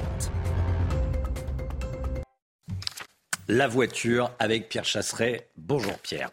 De nombreux automobilistes sont victimes de flashs abusifs dans les départements dont certaines routes viennent de repasser à 90 km heure. C'était 80, c'est repassé à 90. C'était encore le, cas dans le Gers il y a quelques jours encore. Hein. Oui, c'est ça. les exemples se multiplient partout en France. Là, on est à 44 départements qui sont partiellement ou totalement repassés à 90 km heure, quasiment la moitié de la France. Et à côté de ça, toujours la même histoire. Des automobilistes qui circulent entre 80 et 90, normal, la limitation de vitesse est remontée, ils sont dans la légalité et ils reçoivent un PV à domicile. Là derrière, c'est l'incompréhension avec systématiquement le même réflexe, en parler sur les réseaux sociaux, appeler l'association 40 millions d'automobilistes, appeler les médias et derrière cette, cette communication fait boule de neige jusqu'au moment où enfin la préfecture agit. C'était le cas en Ille-et-Vilaine, dans les Yvelines, dans la Somme, dans le Gers, vous le disiez. Euh, comment se fait-il que ce problème ne soit toujours pas résolu? L'entêtement, Romain, l'entêtement de l'État à ne pas reconnaître l'échec du 80 km/h qui n'a pas apporté de résultats significatifs par rapport aux autres départements. Du coup, il n'y a plus de communication entre les services départementaux et les services de l'État. On se retrouve avec des route où on ne sait même plus quelle est la limitation de vitesse. Les Français sont perdus et derrière, au final, la limitation de vitesse remonte et les automobilistes sont flashés injustement. Alors ça c'est, euh, on rentre, c'est du kafkaïen ce que vous nous euh, racontez. Que faire si on est victime d'une verbalisation abusive? Alors attention, écoutez bien parce que ça arrive, mais de plus en plus fréquemment. Déjà, le premier conseil, c'est ce qu'on ne fait pas. On ne paye pas. Payer, c'est reconnaître l'infraction. Il n'y a plus de recours possible derrière. Ensuite, il va falloir contester cette infraction en démontrant le fait que vous êtes innocent, que vous êtes victime. Donc ça pour ça, des articles de presse, les copies des arrêtés départementaux que vous pouvez trouver sur Internet, des photos de la route repassée à 90. C'est à l'automobiliste de juger sa bonne foi. Mais est-ce que de fait, euh, il suffit pas de prendre, enfin il suffit de prendre une photo et de le renvoyer à la, euh, à la préfecture ou à Rennes, c'est eux qui gèrent le, Les, PV, euh, parce que on vous dit, vous avez été flashé en train de rouler à tant de km heure. Si on prouve que sur ce lieu, c'est à 90, ça peut être géré comme ça ou pas? C'est ça, une photo, une photo peut suffire, mais attention, petit peu le plus, peu le moins. Hmm. Mettez-en le maximum parce que derrière, prouver son innocence face à une, un PV abusif, c'est toujours compliqué. Alors on saluera quand même quelques préfets, notamment du côté de Rennes, qui a annulé des verbalisations hmm. suite à ce type d'erreur. Mais attention parce que là, ça se généralise en France. Surtout, vérifiez bien quand vous recevez un PV. Merci beaucoup Pierre Chasseret la matinale CNews, la seule matinale où on parle tous les matins de voitures avec vous. Eh, Pierre, 7h27, le temps, beaucoup d'eau, beaucoup de pluie ces dernières heures dans le sud.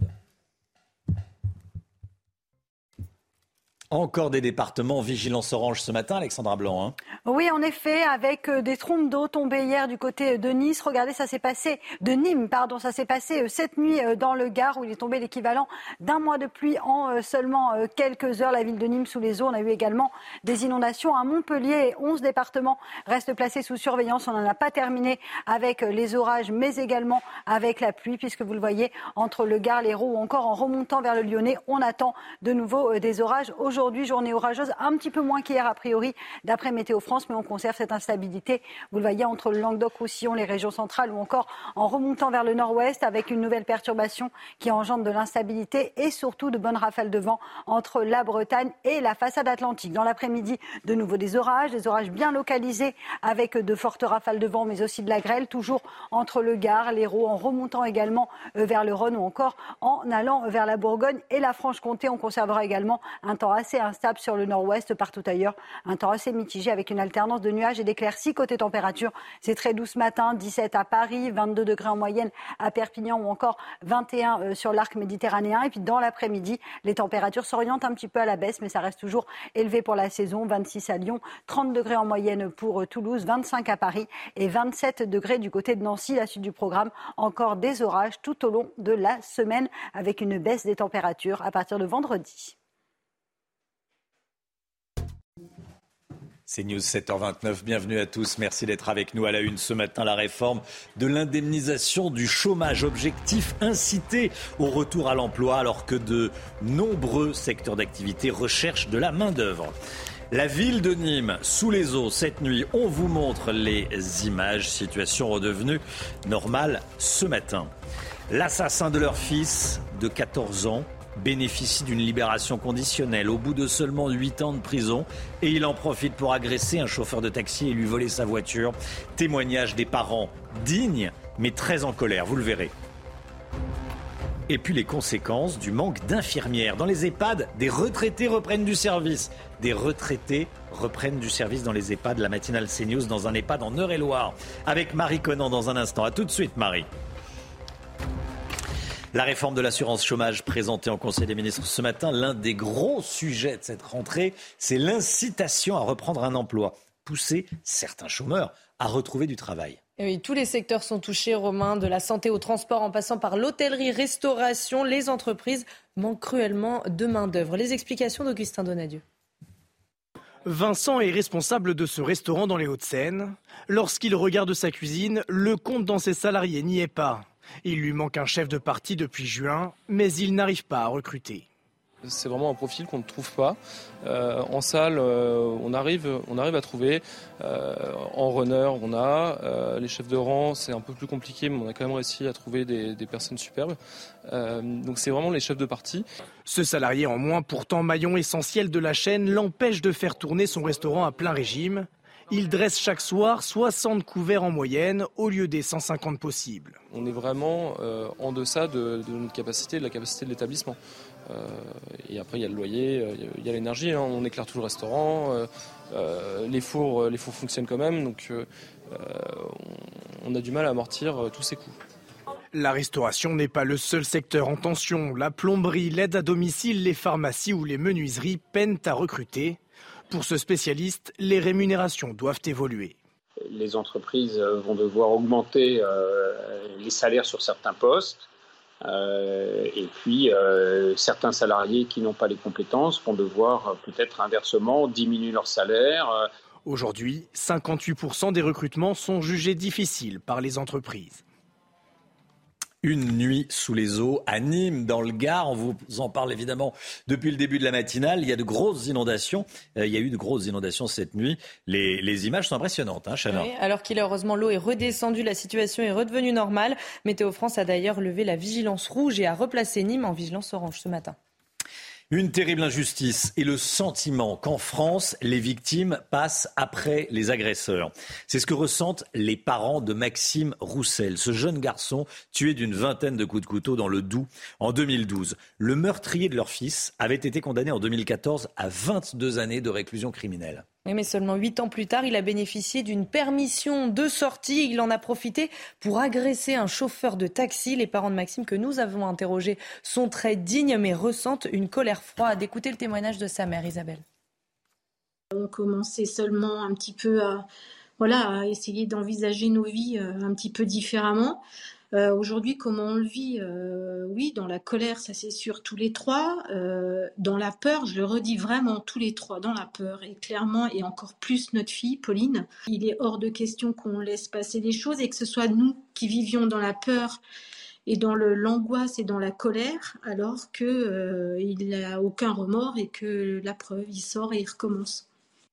Voilà un témoignage très digne, on vous le disait de, recueilli par, par Jeanne Cancard. Cette agression d'une grande violence à Lyon. On est samedi, samedi dernier, il est 6 heures du matin, un infirmier de 58 ans part travailler. Il sort de son immeuble en voiture et euh, il y a un individu qui euh, l'empêche de sortir de son parking. L'infirmier a fini dans le coma. Son agresseur n'aurait pas supporté euh, de se voir reprocher d'être mal stationné, tout simplement. Il a été interpellé. Une information judiciaire a été ouverte quant à la victime. Son pronostic vital est toujours engagé ce matin. Il pourrait avoir des séquelles à vie. Retour sur les faits avec Valentine Leboeuf et Olivier Madinet. Il est 6 heures du matin samedi dernier à Lyon, quand un homme de 58 ans est retrouvé inconscient dans la rue. Les pompiers constatent un traumatisme crânien sévère et le conduisent à l'hôpital. Selon les premiers éléments de l'enquête, la victime, infirmier de profession, voulait sortir de son garage pour se rendre au travail, mais une voiture bloquait l'accès. Une violente dispute éclate alors entre les deux hommes. Deux marteaux ont été retrouvés près de la victime. Ce qui est très choquant, bien sûr, pour la police, c'est d'intervenir sur une émission de plus en plus violente pour pas grand-chose, juste pour une place de parking. Donc c'est vrai que malheureusement, j'ai envie de dire, c'est de plus en plus notre quotidien euh, et, c'est très difficile parce que que ce soit qu'on soit pompier, qu'on soit policier, lorsqu'on intervient dans ce genre de situation, c'est quand même c'est toujours chargé d'émotions. On est professionnel, on intervient, on fait notre travail et c'est toujours chargé d'émotions quand on sait qu'on peut trouver quelqu'un très proche malheureusement de la mort pour pas grand-chose, juste pour une place de parking. L'occupant de la voiture a été interpellé dimanche et placé en garde à vue. Selon ses termes, il a bousculé fortement la victime. Cette dernière se trouve actuellement dans le coma. Voilà, un infirmier euh, agressé alors qu'il partait euh, travailler. Ça s'est passé à Lyon. La politique, rencontre et déjeuner. Éric Zemmour, Nicolas Sarkozy. Information euh, d'Europe 1. L'ancien président de la République et l'ex-candidat reconquête à la présidentielle ont déjeuné ensemble hier. Gauthier Lebret, un déjeuner à la demande d'Éric Zemmour. Oui, alors les deux hommes se connaissent depuis un petit moment. Euh, Romain, ça remonte à l'époque où Éric Zemmour était euh, journaliste politique. D'ailleurs, il m'avait raconté une fois, Éric Zemmour, qu'il avait écrit un article sur Nicolas Sarkozy qui ne lui avait pas plu euh, du tout. Donc vous voyez, la relation remonte à longtemps. Donc effectivement, ils ont déjeuné hier à la demande d'Éric Zemmour. Il avait fait la demande plusieurs fois pendant la campagne présidentielle, mais Nicolas Sarkozy, vous l'avez dit, avait toujours refusé pour éviter les polémiques et la récupération politique. Éric Zemmour, il s'est plusieurs fois inspiré de la campagne de 2007 de Nicolas Sarkozy lors de son grand meeting à Lille consacré au pouvoir d'achat. Il avait repris le fameux travailler plus pour gagner plus. Patrick Buisson était euh, l'un des conseillers de l'ombre d'Éric Zemmour. Il était euh, l'un des hommes qui a façonné la campagne de 2007 euh, de Nicolas Sarkozy. Il y avait Olivier Hubeda qui organisait les meetings d'Éric Zemmour, qui était aussi dans l'équipe et bien de Nicolas Sarkozy en 2007. Et puis enfin, Guillaume Pelletier, qui avait été porte-parole de Nicolas Sarkozy en 2012, là est le vice-président de Reconquête. Alors, politiquement euh, l'entourage de Nicolas Sarkozy qu'il faut y voir aucun message, surtout que les hommes, évidemment, les deux hommes sont assez éloignés euh, politiquement, puisque euh, Nicolas Sarkozy n'a soutenu personne au premier tour, peut-être qu'il a soutenu Emmanuel Macron, mais de manière tacite, avant de le soutenir pleinement au second tour, tandis qu'Éric Zemmour, au second tour, vous vous souvenez, avait appelé à voter Marine Le Pen. Merci beaucoup Gauthier. Il manque des professionnels de santé partout en France. La matinale CNews est dans un EHPAD ce matin à la Bazoche-Gouet en Eure-et-Loire. Marie Conan avec Florent Ferraud pour euh, les images dans cet EHPAD. Marie, il y a une pénurie de personnel à tel point qu'une infirmière de 74 ans est allée prêter main forte au personnel. Oui, hein, cette infirmière vacataire s'appelle Marie. Elle vient de Lille. Elle a fait plus de 5 heures de route pour venir aider ici euh, à la campagne. On ne trouve pas d'infirmière. Seule Marie, 74 ans, a fait le déplacement. Marie, pourquoi venir aussi loin et pourquoi continuer à travailler à 74 ans? Alors, euh, il y a beaucoup de demandes pour les infirmières à droite et à gauche. Je suis assez sollicitée. Mais j'avais déjà testé euh, la base Coué et je suis revenue ici pour, euh, pour son directeur et aussi pour le personnel, bien évidemment. Par exemple, ici, sans vous, là, vous êtes en train de donner des médicaments à cette résidente, à Jacqueline. Sans vous, ça ne serait pas possible. Non, je suis la seule habilitée à donner les médicaments, surtout que parmi certaines personnes, nous en avons que de la morphine. Donc ça c'est très euh, tracé et de ce fait on ne peut pas euh, déléguer une personne d'autre que moi pour Donc sans vous pas de perfusion euh, possible. Vous êtes très sollicité hein, dans, toute la France. Les EHPAD vous demandent votre vous, vous demandent voilà de, l'aide. Est-ce que vous pouvez nous montrer combien de demandes par jour et par semaine vous recevez? C'est impressionnant. Tout à fait. Alors attendez je cherche voilà. voilà. Alors, on descend, on descend. Ça fait combien Ça fait environ 20-25 euh, demandes par jour. Donc, ça fait environ 175 demandes par mois. Voilà, c'est énorme. Merci beaucoup, Jacqueline. Alors, Marie, pardon.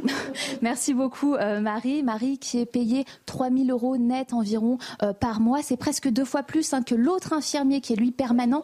Et le risque, euh, c'est que de nombreux permanents ici fassent comme Marie et quittent leur poste pour travailler en intérim ou en vacation. Merci beaucoup, Marie Conan.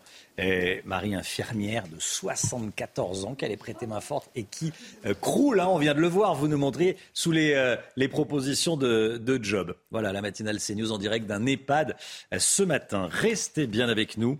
Et dans un instant, on va aller à, à Rambouillet. Nous avons des, des informations sur ce qui s'est passé dimanche dernier de jeunes catholiques agressés à la sortie d'une église. C'était dimanche soir à Rambouillet dans les Yvelines. A tout de suite.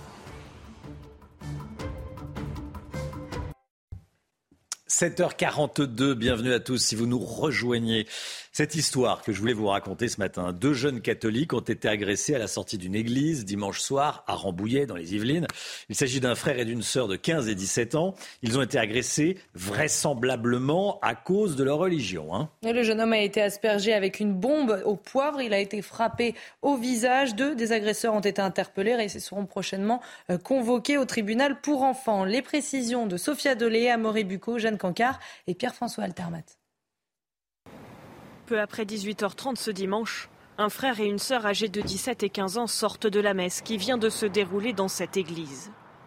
Alors qu'ils se dirigent vers la voiture familiale, ils aperçoivent un individu croisé quelques minutes plus tôt revenir, accompagné de six autres personnes. Réfugiés dans la voiture, les deux victimes parviennent dans un premier temps à empêcher les agresseurs d'ouvrir les portes. L'un d'eux aurait crié Sale raciste, sale cato, sale blanc, tu fais moins le malin. Alors que les agresseurs repartent, la sœur en profite pour courir prévenir ses parents. C'est à ce moment-là que la mère appelle la police. Mais entre-temps, trois des individus reviennent au niveau de la voiture et parviennent à asperger le garçon de 17 ans avec une bombe à poivre, en profitant d'une fenêtre restée entr'ouverte, et lui assènent également des coups au visage. Deux individus sont finalement interpellés à quelques mètres des lieux de l'agression. Auditionnés, ils disent connaître la victime et expliquent que leur acte fait suite à un différend remontant à plusieurs semaines, mais réfutent toute motivation raciste. De son côté, le garçon de 17 ans dément connaître ses agresseurs. Les deux mises en cause seront présentés à un juge pour violence en réunion, l'un d'eux avec arme, et la circonstance aggravante de l'appartenance réelle ou supposée à une religion a été retenue. C'est News, il est 8h moins. Le point info, Chana Lousteau. Le mea culpa de Christophe Galtier après la polémique du char à voile. L'entraîneur parisien a reconnu avoir fait une blague de mauvais goût, un humour qui n'a pas fait rire tout le monde. Greenpeace a manifesté devant le Parc des Princes hier soir avec un fameux char à voile. Les suites de la perquisition chez Donald Trump, un document contenant des informations sur les armes nucléaires d'un pays étranger a été découvert au domicile de l'ancien président américain. Ce document a été saisi par le FBI début août. Le pays en question n'a pas été révélé pour le moment. Euh, parmi les autres textes saisis, il y a 18 documents classés top secret, plus de 50 secrets et 31 confidentiels. Une nouvelle image venue de l'espace, le télescope spatial James Webb a révélé cette nuit la nébuleuse de la Tarentule. Elle est située à 161 000 années-lumière de la Terre seulement, selon les termes de la NASA. C'est la région de formation d'étoiles la plus grande et lumineuse à proximité de notre galaxie. Cette image nous permet de découvrir des milliers de jeunes étoiles jusqu'ici invisibles. Merci Chana. Est-ce qu'on ne serait pas en train de vivre les premiers signes de la fin de l'abondance? Vous savez dont a parlé Emmanuel Macron, on en parle tout de suite avec le McGuy au Céléco. Emmanuel Macron avait surpris, voire choqué, en parlant de la fin de l'abondance. Pourtant, au vu des annonces de fermeture d'entreprises ou de services pour cause d'énergie trop chère, on pensait notamment aux piscines, de flamber des prix dans tous les secteurs et de risques de pénurie, vous nous dites, l'OMIC, qu'il n'avait peut-être pas tort. Oui, en effet, hein, Romain, quand euh, Emmanuel Macron a parlé de la fin de l'abondance, on a tous hein, levé un, sourcil. Et pourtant, jour après jour, c'est comme si on constatait en direct qu'il allait vraiment falloir se passer de certaines choses qui nous semblaient jusqu'à présent euh, naturelles, euh, normales. on peut faire la liste, hein, si vous voulez. Ce matin, on, avait l'habitude, vous venez de le dire, de profiter de piscines chauffées toute l'année.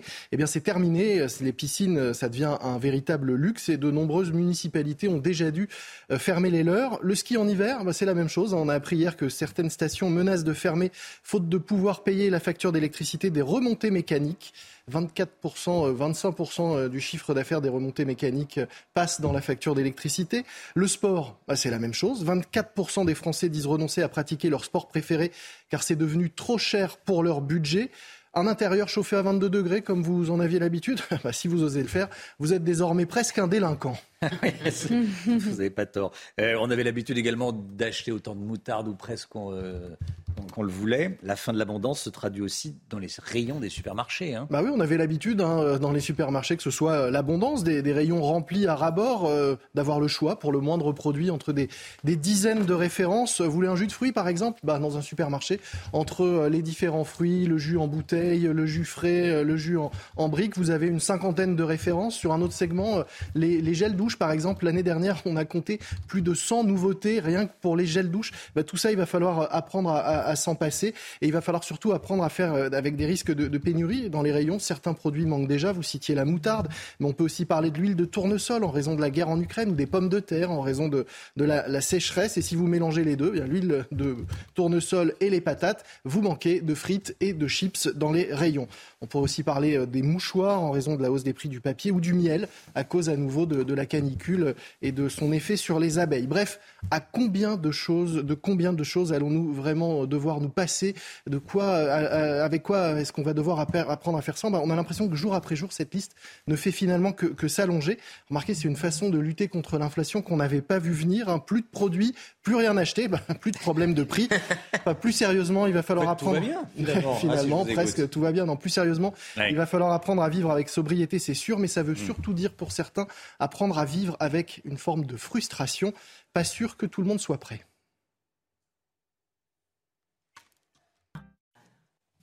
On va s'adapter, hein. on n'a pas le choix. Merci beaucoup, Lomique Guillot. Liz Truss.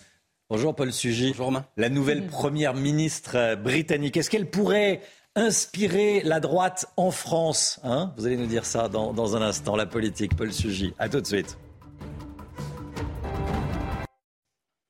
La politique avec vous, Paul Sugy. Bonjour Paul. Bonjour Romain. Au Royaume-Uni, la nouvelle première ministre a pris ses fonctions hier après avoir, c'est la tradition, rendu visite à la reine. Liz Truss a promis dans la foulée de prendre à bras le corps trois sujets l'emploi, l'énergie, la santé. Euh, Paul Sugy, on a, beaucoup dit à quel point elle se place dans l'héritage de Margaret Thatcher. Euh, qu'est-ce que sa nomination va changer très concrètement? Oui, en effet, Romain, c'est le commentaire qui s'est imposé depuis sa désignation. Alors les gens disent, selon leur conviction, au secours ou hurrah, euh, Thatcher revient. Mon confrère Arnaud de Lagrange a même raconté dans son papier qu'elle avait joué, en fait, Liz le rôle de Margaret Thatcher lorsqu'elle avait 7 ans dans une pièce de théâtre. Et semble-t-il que ça ait changé depuis euh, toute sa vie. Alors, comme Thatcher, effectivement, elle croit en la responsabilité individuelle, au libre fonctionnement euh, des règles du marché. Elle veut, elle a annoncé, alléger le joug fiscal pour créer des richesses et de l'emploi. Euh, mais euh, en réalité, euh, il n'y a déjà plus guère que quelques nostalgiques au Royaume-Uni de l'ère Thatcher qui regrettent encore la Dame de Fer. et je ne suis pas sûr que ce soit forcément le meilleur positionnement politique pour quelqu'un qui arrive face à un parti conservateur extrêmement divisé, que Boris Johnson avait su rassembler au moment des élections et qui là est en train déjà de se fissurer. Et puis en réalité, Romain, la situation du Royaume-Uni ne se prête pas nécessairement à, un remake de l'ère Thatcher et à une concentration de l'État sur ses seules prérogatives régaliennes. Le système de santé est en lambeaux, euh, les prix de l'énergie flambent et d'ailleurs les aides que pourrait prendre l'Istrus herself euh, pour euh, essayer de protéger les ménages et les entreprises pourraient, atteindre une centaine de milliards de dollars et pourrait dépasser en réalité le montant de celles qui avaient été versées pour protéger l'emploi pendant l'ère Covid. Tout ça n'est pas rien. et puis des doutes déjà émergent sur ses compétences réelles. On raconte dans les médias qu'elle était plus ambitieuse que réellement compétente. Des manques de loyauté aussi commencent à apparaître. Et puis euh, un mauvais discours tourne en boucle où elle, aurait fait l'éloge du fromage euh, en 2015 avec, euh, avec une faiblesse rhétorique qui a été soulignée méchamment par les internautes. Alors soupçon d'incompétence, crise de légitimité, faiblesse rhétorique. Est-ce que ça ne vous rappelle pas quelque chose? On mhm. attendait Margaret Thatcher. Est-ce qu'on n'a pas eu Valérie Pécresse? Alors, on est, on est peut-être particulièrement dur avec les femmes en politique. C'est possible aussi. Euh, bon, euh, vu de chez nous, Paul, est-ce que l'exemple de Liz Truss pourrait inspirer la droite française? Oui, alors effectivement, vu de l'extérieur, euh, la droite au Royaume-Uni, les conservateurs, semblent vivre un paradis sur terre. Alors, la droite se rassemble malgré ses divisions, elle reste au pouvoir malgré tout. Boris Johnson avait même, on l'a dit, élargi sa base électorale. Et puis, Liz Truss elle-même est le fruit d'une droitisation personnelle, mais peut-être même une droitisation de l'époque. Elle était à 20 ans favorable à la légalisation du cannabis. Elle voulait même abolir la monarchie. J'espère qu'elle a eu le bon goût de ne pas le rappeler à la reine Elisabeth hier. La reine qui peut-être s'en souvenait elle. Qui peut-être s'en souvenait elle. Euh, et, et, voilà, comme dirait le grand philosophe politique Hubert Boisseur de la Batte, le monde s'est chargé de lui couper les cheveux. Bref, mais reste que, euh, surtout par respect pour les électeurs, mais aussi, il faut le dire, par sens de l'opportunité politique, elle a su renoncer à ses convictions originelles sur le Brexit pour finalement prendre le parti choisi par Boris Johnson. Elle se place dans une continuité politique qui laisse songeur lorsque l'on sait en France à quel point la droite est capable de se diviser. On est loin de la guerre des chefs ici. Elle reste fidèle, ne serait-ce que dans les premières nominations à son cabinet, euh, à l'héritage de Boris Johnson. On rêve en France d'une droite qui sache s'affranchir de certains tabous sur l'Europe, par exemple, surtout lorsque le peuple le lui demande. C'est probablement, il faut le dire aussi, euh, le traité de Lisbonne et donc euh, le renoncement à suivre le résultat du référendum de 2007 qui a coûté à Nicolas Sarkozy sa réélection mais en accentuant, euh, Romain, une politique de rabais fiscaux qui va continuer à faire le jeu des plus riches euh, et qui risque de fragiliser encore un peu plus les plus précaires du pays. Liz prend le risque de se couper des classes populaires. C'était le génie de Boris Johnson d'avoir su les réunir avec les élites. Si elle fragmente un peu plus l'opinion et l'électorat euh, au Royaume-Uni, alors on risque, comme Margaret Thatcher, de ne retenir d'elle que ses échecs. Paul Sugy avec nous. Merci Paul, journaliste au Figaro. 7h56, restez bien avec nous sur CNews. Dans un instant, un nouveau journal, bien sûr. Tout de suite, c'est la météo. Le temps, Alexandra Blanc. Ravi de vous retrouver avec une nouvelle journée orageuse en perspective. D'ailleurs, plusieurs départements ont été placés sous surveillance. On a toujours de l'instabilité en cause d'une dépression qui circule sur les îles britanniques et vous le voyez, quelques orages en allant vers l'Espagne. Alors au programme aujourd'hui, de nouveau un temps mitigé avec des orages cet après-midi bien localisés. Vous le voyez, entre le Languedoc-Roussillon, les régions centrales ou encore en allant vers le Lyonnais, la Bourgogne et la Franche-Comté. Attention, si vous êtes du côté du Gard ou encore de l'Hérault, vous pourriez de nouveau avoir des orages localisés qui parfois euh, engendre des euh, trompes d'eau, comme ce fut le cas la nuit dernière. On retrouve également un temps assez instable sur le nord-ouest, avec des orages, mais également, c'est la petite nouveauté, le retour de bonnes rafales de vent entre la façade ouest et euh, la Bretagne, des rafales de l'ordre de 60 à 70 km par heure partout ailleurs. Alternance de nuages et d'éclaircies, avec néanmoins le retour d'un temps sec et ensoleillé en allant vers le Pays Basque. Les températures, températures qui baissent un peu, mais qui restent tout de même estivales, avec 25 degrés à Paris, 30 degrés en moyenne à Toulouse ou encore du côté de Marseille, 31 degrés à Ajaccio. Et puis sur les régions du Nord, on retrouve des températures toujours agréables, 24 à Lille et de la chaleur à Nancy avec 27 degrés. La suite du programme, encore et toujours des orages. Et oui, tout au long de la semaine, on va conserver des conditions météo instables. Mais la bonne nouvelle, c'est que ça s'arrange dans le sud avec le retour à un temps clément. Côté température, ça va encore baisser, notamment sur le nord. C'est News, il est bientôt 8 heures. Bienvenue à tous. Bon courage si vous partez travailler. Belle journée à vous. À la une ce matin, l'assassin de leur fils de 14 ans bénéficie d'une libération conditionnelle au bout de seulement 8 ans de prison. Il en profite pour agresser un chauffeur de taxi. Témoignage de ses parents, dignes mais très en colère. La ville de Nîmes, sous les eaux, cette nuit, on vous montre les images. Situation redevenue normale, nous dira dans un instant Alexandra Blanc. A tout de suite, Alexandra. Christophe Galtier reconnaît une blague de mauvais goût après sa sortie sur le char à voile. Il déclare qu'aujourd'hui, on ne peut pas faire de l'humour, sous-entendu sur l'environnement. Vous allez l'entendre. 8500 policiers supplémentaires sur le terrain ces cinq prochaines années, 3000 dès l'année prochaine. On va voir quelles seront leurs missions. Voilà pour les titres. Une terrible injustice et le sentiment qu'en France, les victimes passent après les agresseurs. C'est ce que ressentent les parents de Maxime Roussel, ce jeune adolescent de 14 ans tué d'une vingtaine de coups de couteau dans le Doubs en 2012. Le meurtrier de leur fils avait été condamné en 2014 à 22 années de réclusion criminelle, mais seulement 8 ans plus tard, il avait bénéficié d'une permission de sortie, Chana. Oui, il en a profité pour agresser un chauffeur de taxi. Les parents de Maxime que nous avons interrogés euh, sont très dignes mais ressentent une colère froide. Leur témoignage avec Marine Sabourin et Jeanne Cancard. Maxime avait 14 ans. Il était décrit par ses proches comme un garçon plein de vie. En août dernier, quand ses parents découvrent que le tueur de leur fils est en liberté, c'est l'effroi. Euh, Aujourd'hui, comment on le vit euh, Oui, dans la colère, ça c'est sûr, tous les trois. Euh, dans la peur, je le redis vraiment, tous les trois, dans la peur. Et clairement, et encore plus notre fille, Pauline. Dix ans après la mort de leur fils, c'est à présent un sentiment d'injustice qui prend le dessus. On a toujours l'impression que nous, on doit se taire, on doit accepter les choses. Ça fait remonter beaucoup de choses. On a eu la première, la perte de notre fils, la deuxième, le procès où il nous a ignoré, où il a joué avec tout le monde, et la troisième aujourd'hui où on recommence. Et ses parents se sentent aujourd'hui totalement abandonnés. Personne d'ailleurs de, de, depuis cette affaire n'a pris contact avec nous pour nous expliquer euh, bah voilà, ce qui s'est passé, on l'a laissé sortir. Euh, non, euh, apparemment c'est normal euh, au bout de dix ans qu'on ait une permission de sortie. Après l'emprisonnement de l'assassin de Maxime, ses parents avaient pourtant prévenu, s'il est en liberté, il s'en prendra à quelqu'un d'autre. Une nuit sous les eaux à Nîmes, dans le Gard. Regardez les images, il y a de grosses inondations.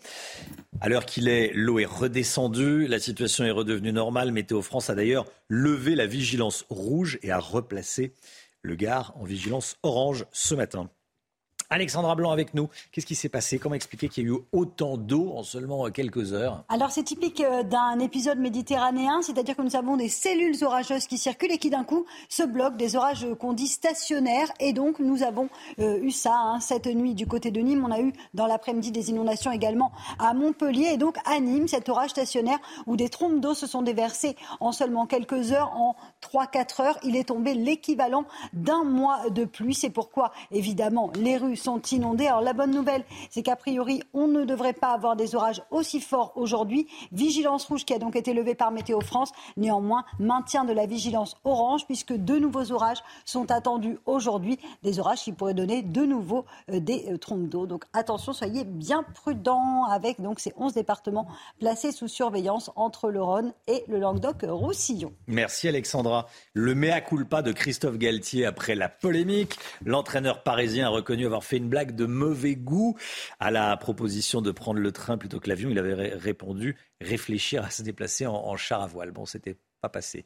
hein. Non, ça n'a pas fait rire euh, beaucoup Non. de monde. Mais écoutez ce qu'il a dit concrètement, c'était hier soir à la fin du match euh, PSG-Juventus Turin. Ce sont des propos, euh, évidemment que ce n'était pas le moment de faire. euh, je, le, je le regrette. Aujourd'hui, on ne peut pas faire euh, de l'humour ou c'était une blague de mauvaise qualité et pas au bon moment. Mais croyez-moi je suis concerné sur euh, les problèmes de climat, problèmes de, notre planète. Et euh, je sais la responsabilité que nous avons. J'ai entendu beaucoup dans la, journée qu'on était hors sol. C'est faux. On n'est pas hors sol. On est très lucide simplement. euh, évidemment que c'était pas à ce moment-là que cette blague, elle, arrive au mauvais moment. Elle est de mauvais goût. Je le regrette.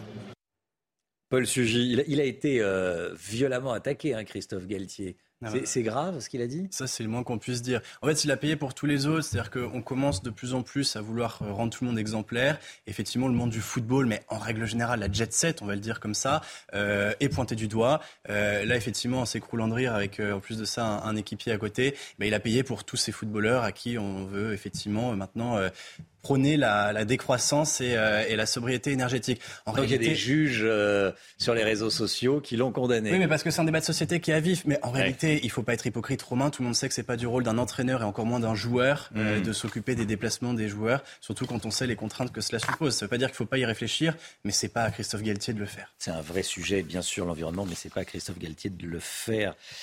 Paul Sugy, merci. Des tags antisémites découverts à Bussy-Saint-Georges, en Seine-et-Marne. La police municipale a découvert ces inscriptions sur un, panneau d'arrêt de bus. hein. Oui, des tags d'une grande violence qui souhaitent entre autres la mort de tous les juifs. Le maire LR de la ville promet une réaction implacable. Écoutez la réaction du président de la communauté juive de Bussy. J'étais en état de choc. J'ai tout de suite appelé le président de- du CRIF local. J'y croyais pas. Voilà, J'étais vraiment la stupéfaction. La mairie m'a dit ça y est, on est passé, on a tout enlevé. Euh, Voilà, c'est triste. C'est vraiment ça, c'est triste. C'est jamais arrivé. Ça fait 22 ans que j'habite cette ville. Il n'y a jamais rien eu. Il y, a, une fraternité extraordinaire Alors ça, pour moi, c'est un épiphénomène. Présentation du nouveau projet de loi sécurité en Conseil des ministres. Tout à l'heure, le texte prévoit 8500 postes de policiers et gendarmes supplémentaires en 5 ans, dont 3000 dès l'année prochaine. Annonce également de la création de 11 unités de force mobile. Hein. Oui, et 200 nouvelles brigades de gendarmerie seront également créées. Alors pour Frédéric Ploquin, journaliste spécialisé dans les questions de sécurité, ce nouveau projet de loi est une bonne chose. Écoutez, il était avec nous dans le journal de 7 heures programmer, on va dire, euh, le, la, rénovation permanente euh, du ministère de l'Intérieur, c'est essentiel et que c'est pas en saupoudrant chaque année ici et là les, un, petit milliard qu'on y arrive. À chaque fois qu'un gouvernement a réussi à faire quelque chose, c'est en mettant de l'argent sur 4-5 ans, en faisant des lois de programmation. Là, il parle quand même de 15 milliards sur les 5 ans. le gouvernement, c'est déjà pas mal. Il faut voir ça comme un, comme un tout, comme une enveloppe. Donc déjà, l'enveloppe, l'enveloppe, elle est là. Et puis je voulais vous montrer ces images envoyées euh, par, euh, publiées sur Twitter par une députée du RN, Laure Lavalette, euh, qui l'a elle-même reçue d'un syndicat Unité SGP Police VAR. Voilà, c'est cette petite souris dans les locaux d'un commissariat de police. Il va falloir également des, des, des des budgets pour refaire les, locaux parce que les policiers travaillent dans des conditions eh, compliquées. On le voit sur ces images. Louis Alliot, le maire de Perpignan, sera l'invité de Laurence Ferrari à 8h15. Il est candidat à la présidence du Rassemblement national. Face à lui, eh, pour cette élection interne, l'actuel président du RN par intérim, Jordan Bardella. Gauthier Lebret avec nous. Gauthier, Jordan Bardella qui est le grand favori pour le moment pour remplacer pour de bon, on va dire ça, eh, Marine Le Pen. Oui, on me confie dans son entourage hier bien qu'il misait sur un 60-40 face euh, à Louis Alliot pour remporter euh, cette élection. Jordan Bardella qui a commencé à dévoiler son organigramme hier dans, les colonnes du Point, s'il est élu, vous le disiez Romain, euh, pour de bon, mais aussi la création d'une école des cadres. objectif former les plus jeunes pour être en ordre de bataille pour les municipales, mais évidemment aussi pour l'élection présidentielle de 2027. Alors nul doute que dans le clan Alliot, on lui reprochera de rouler pour lui, car c'est la petite musique installée par quelques soutiens du maire de Perpignan. Jordan Bardella se préparerait en secret pour 2027. Et si il est à la tête du parti, ça sera très compliqué eh bien, de le débrancher.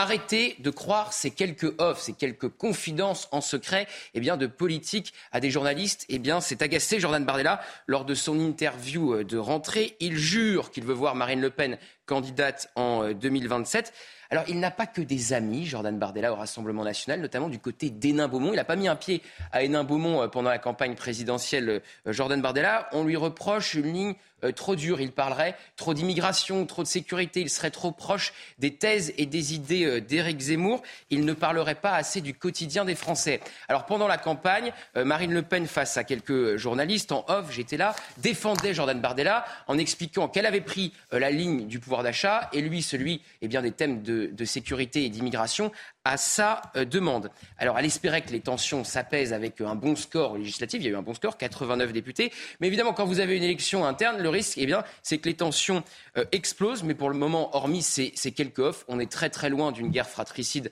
à la façon UMP euh, Copé-Fillon. Le nouveau patron du Rassemblement national sera connu le 5 novembre prochain et ça sera la première fois que le RN ne sera pas dirigé par un Le Pen. Merci Gauthier. 8h08, restez bien avec nous. Louis Alliot, invité de Laurence Ferrari, dans un instant. À tout de suite. Rendez-vous avec Pascal Pro dans l'heure des pros, du lundi au vendredi de 9h à 10h30. C'est News, il est 8h15. Bienvenue à tous. Merci d'être avec nous. Dans un instant, Laurence Ferrari, vous recevrez Louis Alliot, maire de Perpignan et candidat à la présidence du Rassemblement national. Mais tout de suite, c'est le point info, Chana Lousteau. Une nuit sous les eaux à Nîmes dans le Gard. Il y a eu de grosses inondations comme vous le voyez sur ces images à l'heure qu'il est. L'eau est redescendue. Heureusement, la situation est redevenue normale. Météo France a d'ailleurs levé la vigilance rouge et replacé le Gard en vigilance orange ce matin. Le mea culpa de Christophe Galtier après la polémique du char à voile. L'entraîneur parisien a reconnu avoir fait une blague de mauvais goût, un humour qui n'a pas fait rire tout le monde. Greenpeace a manifesté hier soir devant le Parc des Princes avec un fameux char à voile.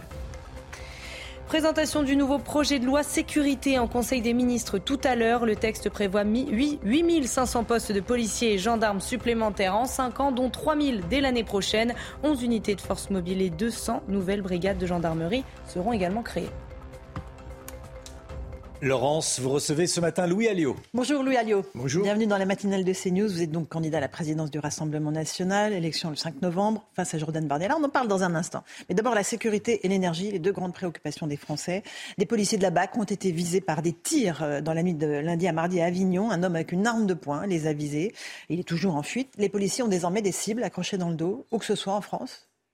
Oui, et depuis déjà un moment. Hein. Mais euh, la situation est celle-là elle tient au fait que pendant des décennies, on a laissé faire, hein.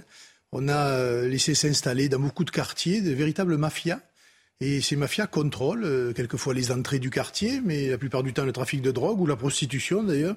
Et avec cet argent, eh bien, les armes vont avec. Et les policiers sont effectivement les premières cibles, mais pas seulement. Les, les pompiers, les médecins, les infirmières, les chauffeurs de bus, bref, les habitants, quelquefois, quand il en reste dans ces, euh, dans ces quartiers. Et de ce point de vue-là, la, fermeté n'a jamais été la politique de nos gouvernants, alors qu'elle devrait être la règle. Le premier devoir d'un gouvernement, c'est d'assurer la sécurité de ses concitoyens. Pourtant, il y a eu des annonces de fait. 8500 policiers et gendarmes supplémentaires en 5 ans, doublement de la présence sur le terrain euh, d'ici 2030. C'est une promesse présidentielle. D'ici 2030, ça va arriver. Euh, oui, ça va arriver. Ça fait, ça fait 20 ans que ça va arriver. Et ça n'arrive jamais. C'est vrai que récemment, par exemple, à Perpignan, le ministre de l'Intérieur vient de nous octroyer 80 gendarmes mobiles pour lutter contre le trafic de drogue euh, et, les rodéos. Euh, c'est une expérience qui mérite d'être tentée et on va voir ce que ça donne. Pour l'instant, les résultats sont encourageants. Et si c'est euh, un bon résultat, il faudra peut-être l'étendre à d'autres zones. Mais j'allais dire, ce sont des, mesures systématiquement d'appoint. Ce n'est pas une stratégie d'ensemble. Or, si on veut vraiment virer la racaille de nos quartiers, en quelque sorte, il faut se donner les moyens, pas seulement en termes d'hommes et de matériel, etc., mais les ordres, tout simplement les ordres et que derrière la justice fasse son boulot parce que bien souvent ces jeunes sont arrêtés en flagrant délit hein, avec des détentions de stupéfiants ou d'argent en espèces etc et ils sont remis en liberté par la justice. Par la justice qui ne peut pas les incarcérer la plupart du temps parce qu'il n'y a pas de place en prison. Vous savez très bien que c'est un cercle vicieux. Oui enfin qui, n'a pas de place ou par idéologie vous avez quelques juges qui considèrent que euh, on met pas ces jeunes en prison etc.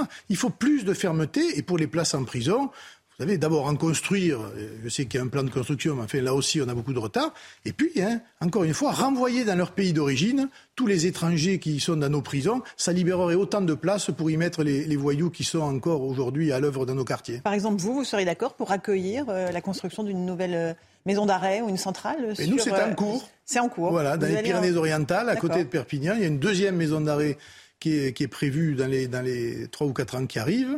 Mais il y a aussi les équipements de l'État qui sont vétustes. Un palais de justice qui est hors norme, qui doit être refait. Un commissariat qui est absolument euh, incroyable de, de, de, vétusté et qui ne permet pas les meilleures conditions de travail. Bref, on est un État déliquescent et on a des ministres qui parlent, qui font de la communication, qui se vantent, mais les Français, eux, subissent la réalité de la situation. Mais qui vous donnent quand même des effectifs supplémentaires, puisque vous l'avez Oui, mais parce que ça fait deux ans que je, je crie, j'écris, je, je, je, mobilise et je montre que euh, si rien n'est fait, ça sera dangereux. Et j'ai toujours dit, hein, si l'État ne fait pas son travail de protection, les citoyens le feront à sa place.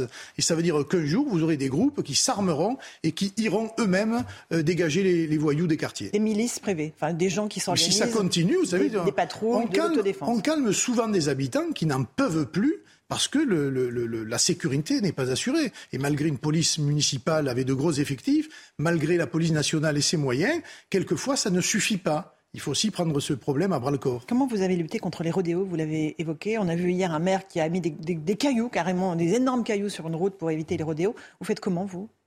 Ah, c'est la, police, la police nationale et la police municipale de, concert qui tentent. J'en ai moins que dans d'autres villes, mais ça peut arriver. Il faut, les arrêter et puis il faut casser les motos.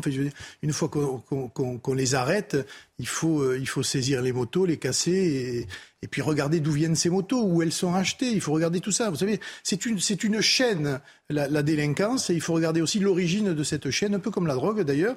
Et malheureusement, là aussi, il y a beaucoup de, de laxisme dans la manière de voir les choses. Euh, dans la récidive, comment lutter contre la récidive euh, Un récidiviste qui avait tué un jeune homme de 14 ans, il s'appelait Maxence, c'était en 2012, euh, a été libéré. il avait pris 22 ans de prison, il est sorti au bout de 8 ans à faveur d'une permission. Il a récidivé, il a agressé un, chauffeur à, coup de couteur, un chauffeur de taxi. Ses parents, les parents du jeune Maxime, sont effrayés en fait que cet homme soit en liberté alors que leur fils a été tué. Ils disent on n'écoute jamais les victimes. On a entendu leur témoignage tout à l'heure dans, dans Mais c'est une vérité. La France, par idéologie, choisit toujours le camp euh, des, auteurs et jamais celle des victimes. Des criminels, jamais celle des victimes. Pour le cas présent, euh, moi je regarderai le juge qui a mis en liberté euh, cette personne et peut-être à l'avenir pointer la responsabilité des juges. Parce que la récidive, à ce stade-là, et la gravité de, l'acte qui a été commis. On ne remet pas en liberté un gars qui a fait ça au bout de huit ans. Et donc, euh, il faut regarder qui est le juge et, à mon avis, euh, faire une enquête euh, administrative, en tout cas, sur la, réalité. Et peut-être faire une loi sur la responsabilité des juges. En France, tout le monde est responsable de ses actes. Aux impôts, les, les employés des impôts sont responsables de leurs actes. Les fonctionnaires sont responsables de leurs actes. On dirait que les juges sont au-dessus des lois. Ils ne sont pas au-dessus des lois. Ils sont le garant de l'ordre judiciaire, certes, mais ils sont responsables comme les autres et quelquefois, ils peuvent faire des erreurs et ces erreurs, elles doivent être sanctionnées quand elles, quand elles sont à ce point, je vais dire, euh, explicites. Le pouvoir d'achat, autre grande préoccupation de vos concitoyens et des Français. Euh, le président Macron a demandé aux Français des efforts pour la sobriété énergétique, pour éviter les rationnements et les coupures. Ça vous fait rire? La sobriété énergétique, ce n'est pas le bon mot? Parce qu'on dirait que les Français passent leur temps à ouvrir les fenêtres en hiver et, à faire n'importe quoi. On sait très bien que déjà, ils font beaucoup d'économies sur les factures d'électricité et de gaz parce que c'est déjà cher. Et à l'avenir, ça va l'être encore plus. Donc il faut faire tout ce qui est à notre possible pour réduire cette facture euh, d'électricité, de gaz et de consommation d'énergie. Mais il faut aussi que l'État prenne les bonnes décisions et qu'il n'engage pas la France sur des voies sans issue, comme celle de l'arrêt du nucléaire, qui aujourd'hui nous coûte cher. Et ça, c'est la responsabilité ben, de tous les gouvernants depuis maintenant 20 ans, hein, M. Hollande, euh, M. Macron, qui sont, j'allais dire, euh, les otages de l'écologie politique de gauche, celle qu'on voit aujourd'hui à la NUPS, et dont on voit malheureusement les résultats. Alors il n'a jamais été question de la fin du nucléaire, mais il était question de réduire la part du nucléaire à 50% dans le mix énergétique. Vous pensez qu'il faut une commission d'enquête parlementaire, comme le propose Olivier Marlex, pour établir les responsabilités Qui a pris cette décision de fermer Fessenheim et un certain nombre d'autres réacteurs Il faut aller euh, jusqu'au bout Il faut bien sûr regarder combien ça a coûté à la France et les risques qu'on a fait prendre euh, à notre pays en matière d'indépendance énergétique. Quand je vois qu'aujourd'hui on est obligé d'aller quémander du pétrole encore plus soit à l'Algérie, euh, soit à l'Arabie saoudite, et même on, parle d'aller euh, chercher du pétrole en Iran, et à un moment donné, il faut s'arrêter. je veux dire, il faut, il faut réellement miser sur nos atouts. Nos atouts en France, ils sont, euh, j'allais dire, historiques. C'est le nucléaire. Et on a fait d'énormes progrès en matière de ce qu'on appelle le nucléaire propre. Vous avez la filière de l'hydrogène qui est aussi en, développement. Voilà, faut pas hésiter. Et toutes les collectivités locales et, beaucoup d'autres bâtiments commerciaux notamment devraient aussi s'adapter euh, aux, nouveaux moyens, j'allais dire, de, de, de consommation d'énergie verte. Parce que, en tout cas, moi je le vois dans ma région, vous me direz, il y a beaucoup de soleil. Mais enfin, c'est le cas. facile pour le photovoltaïque. Le solaire, dans notre cas, euh, et en tout cas dans le sud, est l'un des moyens de faire baisser la facture énergétique. vous allez avoir une grosse facture énergétique, comme toutes les collectivités? Oui, en deux ans, elle va augmenter de 2 millions d'euros à peu près. Et euh, on, est, on, a mis un plan climat-énergie en faisant... Euh, dire, un arsenal de, mesures, de changement d'ampoules, de, mise en place de panneaux solaires dans les écoles, etc. Et avec cela, on va réduire la consommation d'énergie. Mais c'est vrai que ça devient inquiétant, parce qu'entre l'État qui ne nous dote plus comme il le faisait avant, entre l'augmentation de, l'énergie et l'augmentation en général du coût de la vie, eh bien, les collectivités qui sont les nôtres euh, vont faire des choix. Et ces choix, ils se feront sur la politique, euh, je dire, du quotidien, en matière culturelle, sportive, sociale. Et voilà où nous en sommes aujourd'hui. Euh, vous êtes d'accord avec le vocabulaire guerrier qu'ont employé le président et Bruno Le Maire? Nous sommes en guerre, guerre énergétique non, voilà, il cherche à inquiéter, il cherche à faire peur et il cherche à, mettre tout le monde, j'allais dire, en rang militaire euh, pour euh, respecter les consignes qu'ils vont nous donner. Mais je pense que les Français ne sont pas dupes. On a déjà vécu ça avec le Covid et maintenant on essaie, on essaie de nous faire ça avec l'énergie. Mais autant le Covid, on l'a pas vu arriver parce qu'il venait de loin et on ne savait pas à quoi on avait affaire, autant là, en matière d'énergie, les mauvais choix des gouvernements français, aujourd'hui, on est en train de les payer cash et ce sont les électeurs qui doivent aussi remettre les pendules à l'heure et arrêter de voter pour les mêmes. Tant qu'on mettra au pouvoir des gens dont on sait qu'ils ont euh, œuvré pendant 20 ans sans faire les bons choix, eh bien, on aura la situation que l'on connaît. Il est aussi de la responsabilité des Français de faire, de faire un, choix aux élections. Suite et fin de l'affaire Christophe Galtier, l'entraîneur du PSG, qui avait osé rire lors d'une conférence de presse euh, lorsqu'on lui demandait est-ce que les joueurs du PSG pourraient pas prendre de train plutôt que les, avions privés. Euh, il dit voilà, je regrette cette blague de mauvais goût. Tout le monde lui est tombé dessus, la première ministre y compris. C'était disproportionné ou quand même c'était déplacé? C'est l'écume des choses. Le Paris Saint-Germain est une entreprise commerciale, elle fait ce qu'elle veut, et c'est sûr que ça ne doit pas plaire à, certaines personnes, mais on, il y a plein de choses qui plaisent pas. Vous savez, dans le foot, euh, quand on voit que la Coupe du Monde va se dérouler au Qatar dans des stades climatisés en plein milieu du désert, qui n'auront aucun, euh, aucun avenir par la suite, on se dit qu'on prend les gens pour des imbéciles et que, encore une fois, on montre des choses et on tente de créer un buzz, alors que la réalité, euh, c'est l'arbre qui cache la forêt. La forêt, c'est tout ce qu'il y a dans le sport et tout ce qu'il y a notamment dans le, football, avec un certain nombre aussi de violences, comme on l'a vu aux abords du Stade de France encore il y a quelques mois. Allez, on parle de la présidence du RN, élection le 5 novembre. Pourquoi vous êtes candidat face à Jordan Bardella? La voie semblait toute tracée pour lui. Vous vous mettez sur euh, sa route Vous êtes un obstacle? Mais rien n'est jamais acquis. Et ça fait moi 30 ans que je me bats euh, dans, dans ma formation politique euh, et que j'ai occupé pratiquement tous les postes. À partir du moment où Marine Le Pen est à l'Assemblée, c'est elle, la patronne aujourd'hui. Derrière, j'allais dire, le, le, parti est une boîte à outils et, et, qui va servir à former les cadres, à mieux implanter localement. Il n'y a aucune raison que je ne participe pas à cette compétition. Pardon. La démocratie, c'est aussi le, le pluralisme des, des, idées, des positions, des parcours. Et, et, nos électeurs en interne se prononceront. Parce que sinon, alors, 30 000 il faut, adhérents, c'est ça? 30 000 à peu près. -hmm. Sinon, il ne faudra plus organiser d'élections et on fait par nomination ou par acclamation. Donc non, vous, vous dites non à ça? Moi, j'ai toujours choisi la démocratie interne et le vote parce que le vote légitime ensuite la fonction. Donc ça me paraît, je crois, une, une, une bonne idée d'organiser de, de, cette, cette Qu'est-ce qui vous différencie élection. de Jordan Bardella sur le fond? Vous trouvez qu'il est trop euh, sur une ligne identitaire? Il a évoqué le mot grand remplacement pour l'immigration. Vous, vous dites c'est trop ça? Non, on n'utilise pas les mêmes termes, on n'est pas, on pas de la même génération, même si je ne suis pas... Euh, un ancêtre. Hein, et je pense que c'est des parcours différents, tout simplement. Moi, j'ai accompagné Marine depuis, depuis son ascension depuis 20 ans. C'est nous qui avons fait prendre ce virage de la dédiabolisation et qui permet aujourd'hui précisément d'élargir notre audience et, d'avoir 89 députés à, l'Assemblée nationale, d'avoir un groupe européen performant et d'avoir un certain nombre de, de villes aujourd'hui qui sont gérées par des élus du Rassemblement national et on espère faire plus à l'avenir.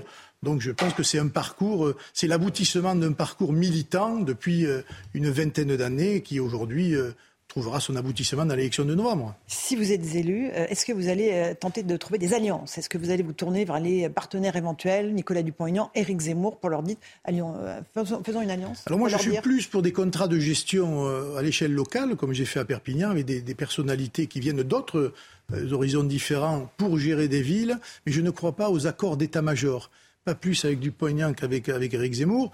Et avec Éric Zemmour, je vais dire, le contentieux est là, puisqu'on considère, en tout cas moi je considère qu'il a été, dans cette élection présidentielle, euh, plus un, un adversaire euh, de, de, Marine Le Pen qu'un qu soutien ou un appui. Et, très honnêtement, euh, beaucoup de chez nous n'ont pas compris son attitude.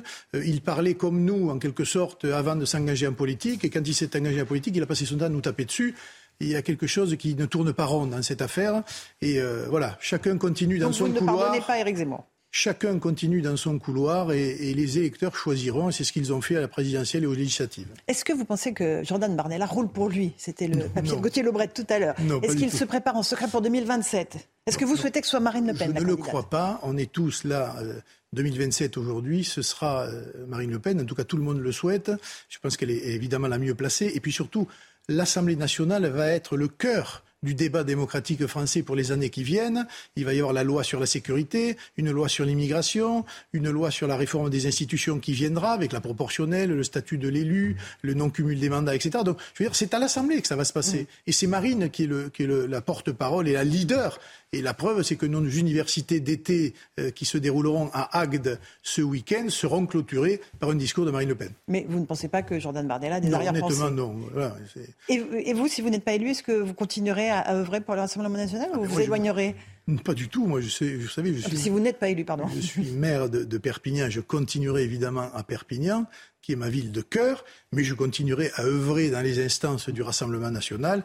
Et je crois que Jordan, d'ailleurs, dans un article du Point, a dit que s'il gagnait, je serais le premier vice-président, et inversement, si je gagne, il sera le premier vice-président, évidemment. Euh, la formation de, cadres, des jeunes, euh, c'est une bonne idée ce qu'il propose, la création de cette école des cadres? C'est inhérent à un parti politique. On n'a pas pu le faire par manque de moyens, mais c'est primordial pour nous aujourd'hui. Le recrutement, la formation de ces cadres, parce que demain, je pense que nous aurons à gérer des villes, des départements, des régions, et très certainement la France, et ça part de maintenant. Et c'est toute une équipe qui va se mettre au service de ce projet, et puis euh, je pense que les résultats seront, seront là. Merci beaucoup Louis Alliot d'être venu ce matin dans la matinale. Demain, c'est Jordan Bardella qui sera à votre place. On verra les différences euh, dans vos approches. Merci à vous et euh, tout de suite, c'est Romanisant pour la suite de la matinale. C'est News 8h30. Merci à vous, Laurence Ferrari, à votre invité Louis Alliot. Demain, ce sera donc, Laurence l'a dit, Jordan Bardella, euh, invité euh, de Laurence Ferrari, 8h15, Jordan Bardella demain. À la une ce matin, écoutez bien, on en parle beaucoup, je sais que ça vous fait beaucoup réagir. La réforme de l'indemnisation du chômage. Objectif, inciter au retour à l'emploi, alors que nombre de secteurs recherchent de la main-d'œuvre. Vous allez entendre dans un instant un patron qui n'arrive pas à embaucher alors qu'il propose 3 CDI. La ville de Nîmes, sous les eaux, cette nuit, on vous montre les images, situation redevenue normale à l'heure qu'il est. L'assassin de leur fils de 14 ans bénéficie d'une libération conditionnelle au bout de seulement 8 ans de prison et il en profite pour agresser un chauffeur de taxi et lui voler sa voiture. Témoignage des parents de Maxime, des parents très dignes, vous allez voir, mais très en colère également. Les conséquences du manque d'infirmières. Dans les EHPAD, des retraités reprennent du service. La matinale CNews dans un EHPAD en Eure-et-Loire. En Eure-et-Loire, on retrouvera Marie Conan. La réforme de l'assurance chômage présentée en Conseil des ministres ce matin. L'un des gros sujets, c'est l'incitation au travail, l'incitation à reprendre un, emploi, pousser les chômeurs à reprendre le chemin du travail. Certains chômeurs, bien sûr. Tous les secteurs sont touchés, de la santé au transport en passant par l'hôtellerie-restauration. Les entreprises manquent cruellement de main-d'œuvre. Oui, c'est le cas de Laurent Quentin, gérant du chêne Charpente à Arbois dans le Jura. Il propose trois CDI et pourtant il n'arrive pas à embaucher. Écoutez, il est avec nous dans le journal de 6h30. Euh, c'est vrai que nos entreprises ont considérablement évolué ces dernières années en termes de formation, en termes de, de sécurité, de conditions de travail. On a fait de très gros investissements pour euh, améliorer ces, mêmes conditions. Et en fait, on, trouve très très peu de candidats, voire même quasiment pas. Vous pensez qu'il y a un problème de motivation? Il y a un problème, oui, de motivation. On a, je pense qu'il y a deux, deux gros soucis. Euh, c'est un problème déjà d'éducation, d'enseignement à l'école, où euh, on a on a un peu dévalorisé tout ce qui est travail manuel, on a perdu cette notion d'effort, euh, de, motivation, euh, on, nivelle, on nivelle vers le bas. Euh, on voudrait que tout le monde ait le bac, mais je ne crois pas que ce soit la meilleure solution. On n'a pas besoin forcément que de bacheliers, et encore pas forcément dans mon métier. Et ensuite, il y a un problème sociétal, comme vous le dites, de motivation. la société a considérablement évolué, le travail n'est plus une priorité. Mais ils n'ont pas besoin d'argent L'argent, euh, non. Aujourd'hui, on parle plus de conditions de travail, d'ambiance, de, flexibilité, de RTT que de, que de salaire. Le salaire, euh, oui, bien évidemment, on en parle, mais c'est vraiment, c'est vraiment pas le premier critère. Voilà, des patrons de PME partout en France, hein, partout en France, qui cherchent à embaucher et qui n'arrivent pas euh, à trouver. On, en parle régulièrement dans la matinale et je sais que ça vous fait beaucoup euh, réagir à chaque fois. Une nuit sous les eaux à Nîmes, dans le Gard, il y a eu de grosses inondations. On vous montre les images. À l'heure qu'il est, l'eau est redescendue. La situation est heureusement redevenue normale. Regardez ce que diffuse Météo France. Météo France a, qui a diffusé, qui a levé d'ailleurs la vigilance rouge. Euh, ces images impressionnantes de l'orage qui a frappé Nîmes cette nuit, en accéléré, évidemment. Mais euh, je voulais vous en faire profiter. C'était sur euh, le compte Twitter de Météo France Sud-Est. Oui, heureusement qu'ils ont accéléré. Là, il y aurait de quoi y avoir. Mais euh, je préfère le, préciser. Une terrible injustice et le sentiment qu'en France, les victimes passent après les agresseurs. C'est ce que ressentent les parents de Maxime Roussel, ce jeune garçon tué d'une vingtaine de coups de couteau dans le Doubs en 2012. Le meurtrier de leur fils avait été condamné en 2014 à 22 années de réclusion criminelle. Oui, mais seulement huit ans plus tard, il a bénéficié d'une permission de sortie. Il en a profité pour agresser un chauffeur de taxi. Les parents de Maxime que nous avons interrogés sont très dignes, mais ressentent une colère froide. Écoutez le témoignage de sa mère, recueilli par Jeanne Cancard. On commençait seulement un petit peu à, voilà, à essayer d'envisager nos vies euh, un petit peu différemment. Euh, aujourd'hui, comment on le vit euh, Oui, dans la colère, ça c'est sûr, tous les trois. Euh, dans la peur, je le redis vraiment, tous les trois, dans la peur. Et clairement, et encore plus notre fille, Pauline, il est hors de question qu'on laisse passer les choses et que ce soit nous qui vivions dans la peur et dans l'angoisse et dans la colère, alors qu'il n'a aucun remords et que la preuve, il sort et il recommence. Voilà, c'est ce sentiment, hein, euh, Paul Sugy, ressenti par, par ses parents, euh, qu'on s'occupe plus des agresseurs que des victimes. Oui, et effectivement, et ce sentiment est renforcé à chaque fois qu'une décision de justice euh, vient l'accentuer. L'ennui, c'est que il semble que la politique que continue de poursuivre Éric Dupont-Moretti ne va toujours pas dans le sens mmh. que, que, ce que réclament ses parents, c'est-à-dire en fait une meilleure prise en compte de la récidive. Aujourd'hui, les juges pense d'abord euh, à la réinsertion et à la capacité qu'a chacun d'aller vers une rédemption, mais la récidive est encore un des tabous dans le monde de la justice en France. Merci Paul. Cette agression d'une grande violence à Lyon. On est euh, samedi dernier. Il est 6 heures du matin à Lyon. Un infirmier de 58 ans part travailler. Il essaye de sortir de, son immeuble, de sa résidence avec sa voiture. Mais il y a quelqu'un euh, qui bloque la sortie du parking. Il lui demande de bouger. Euh, visiblement, ça ne plaît pas à cet individu violent euh, qui le frappe. L'infirmier est dans le coma. L'agresseur n'a donc pas supporté, visiblement, qu'on lui dise qu'il était mal stationné. Heureusement, il a été interpellé. Une information judiciaire a été ouverte quant à la victime. Son pronostic vital est toujours engagé ce matin et il risque d'avoir des séquelles à vie. Retour sur les faits avec Valentine Leboeuf et Olivier Madinier. Il est 6 heures du matin samedi dernier à Lyon, quand un homme de 58 ans est retrouvé inconscient dans la rue. Les pompiers constatent un traumatisme crânien sévère et le conduisent à l'hôpital. Selon les premiers éléments de l'enquête, la victime, infirmier de profession, voulait sortir de son garage pour se rendre au travail, mais une voiture bloquait l'accès. Une violente dispute éclate alors entre les deux hommes. Deux marteaux ont été retrouvés près de la victime. Ce qui est très choquant, bien sûr, pour la police, c'est d'intervenir sur une émission de plus en plus violente pour pas grand-chose, juste pour une place de parking. Donc c'est vrai que malheureusement, j'ai envie de dire, c'est de plus en plus notre quotidien et, euh, c'est très difficile parce que que ce soit qu'on soit pompier, qu'on soit policier, lorsqu'on intervient dans ce genre de situation, c'est quand même c'est toujours chargé d'émotions. On est professionnel, on intervient, on fait notre travail, et c'est toujours chargé d'émotions quand on sait qu'on peut trouver quelqu'un très proche malheureusement de la mort pour pas grand-chose, juste pour une place de parking. L'occupant de la voiture a été interpellé dimanche et placé en garde à vue. Selon ses termes, il a bousculé fortement la victime. Cette dernière se trouve actuellement dans le coma. Voilà, affligeant et, triste. Euh, il manque des professionnels de santé partout dans le pays. La matinale CNews dans un EHPAD ce matin. Depuis 6 heures ce matin, on est dans un EHPAD avec Marie Conan et euh, Florent Ferraud pour les images un EHPAD à la Bazoche-Gouet en Eure-et-Loire. En Eure-et-Loire, euh, et Loire. Dans euh, cet EHPAD, il y a une pénurie de personnel. Hein. Oui, à tel point qu'une infirmière de 74 ans est allée prêter main forte, comme nous l'explique Marie Conan. Oui, hein, cette infirmière vacataire s'appelle Marie. Elle vient de Lille. Elle a fait plus de 5 heures de route pour venir aider ici euh, à la campagne. On ne trouve pas d'infirmière. Seule Marie, 74 ans, a fait le déplacement. Marie, pourquoi venir aussi loin et pourquoi continuer à travailler à 74 ans? Alors, euh, il y a beaucoup de demandes pour les infirmières à droite et à gauche. Je suis assez sollicitée, mais j'avais déjà testé euh, la base Coué et je suis revenue ici pour, euh, pour son directeur et aussi pour le personnel, bien évidemment. Par exemple, ici, sans vous, là, vous êtes en train de donner des médicaments à cette résidente, à Jacqueline. Sans vous, ça ne serait pas possible? Non, je suis la seule habilitée à donner les médicaments, surtout que parmi certaines personnes, nous en avons que de la morphine.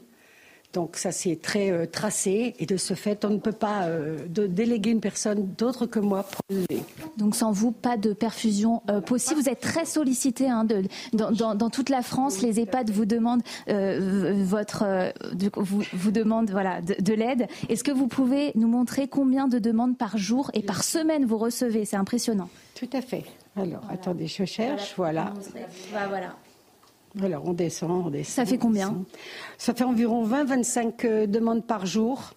Donc ça fait environ 175 demandes par mois. Marie qui est payée 3 000 euros net environ euh, par mois, c'est presque deux fois plus hein, que l'autre infirmier qui est lui permanent. Et le risque, euh, c'est que de nombreux permanents ici fassent comme Marie et quittent leur poste pour travailler en intérim ou en vacation. Voilà, Marie Conan avec Florent Ferraud. C'est fou, hein, une infirmière de 74 ans euh, qui vient euh, prêter main forte dans cette euh, EHPAD d'Eure-et-Loire. Voilà, on était en direct ce matin d'un EHPAD. La santé dans un instant avec vous, docteur Millot. Bonjour Brigitte. Bonjour. mais tout de suite, tout d'abord le point info, Chana Lousteau. Une nuit sous les eaux à Nîmes, dans le Gard, il y a eu de grosses inondations. On vous montre les images depuis ce matin. À l'heure qu'il est, l'eau est redescendue. La situation est redevenue normale. Météo France a d'ailleurs levé la vigilance rouge et a replacé le Gard en vigilance orange ce matin. Rencontre entre Éric Zemmour et Nicolas Sarkozy. Selon les informations d'Europe 1, l'ancien président de la République et l'ex-candidat reconquête à la présidentielle ont déjeuné ensemble hier. Un déjeuner à la demande d'Éric Zemmour. Nicolas Sarkozy avait jusqu'ici décliné toutes ses précédentes sollicitations pour éviter les polémiques pendant la campagne. Le mea culpa de Christophe Galtier après la polémique du char à voile. L'entraîneur parisien a reconnu avoir fait une blague de mauvais goût, un humour qui n'a pas fait rire tout le monde. Greenpeace a manifesté devant le Parc des Princes hier soir avec un fameux char à voile. La santé avec le docteur Millot, c'est tout de suite. Brigitte Millot avec nous. Brigitte, vous nous parlez ce matin de l'âge, ou plutôt des âges. Expliquez-nous. Eh oui, il y en a plusieurs. Oui, en fait, si je vous demande votre âge, vous répondez en une seconde. Hein. Tout le monde est capable de le faire. Ça, c'est l'âge euh, réel. Mais en fait, c'est qu'un des éléments de notre identité. Ça reflète pas vraiment euh, qui on est. Hein. Euh, il ne faut pas oublier aussi que l'âge a rajeuni. Euh, si vous demandez à n'importe qui, n'importe quelle personne de 60 ans de vous montrer des photos de ses parents ou de ses grands-parents au même âge, vous verrez, il n'y a pas photo. Hein. Il faut beaucoup plus vieux euh, que maintenant. Donc l'âge a rajeuni. Ensuite, il ne faut pas oublier que le vieux, c'est toujours l'autre. Hein. C'est jamais soi. Ça, c'est un truc de base pour tout le monde. Pour un gamin de 10 ans, le vieux, c'est 30 ans. Pour un gamin de 30 ans, le vieux, c'est 50 ans. à 50 ans, c'est 70 ans. Et à 70 ans, bah, le vieux, c'est à 90 ans. Voilà, c'est toujours comme ça. Le vieux, c'est jamais soi, c'est toujours l'autre.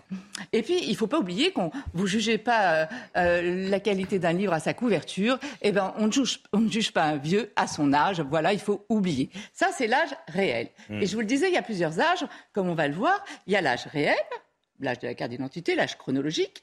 Ensuite, il y a l'âge biologique. Et ensuite, il y en a un dont je vais vous parler, c'est l'âge ressenti.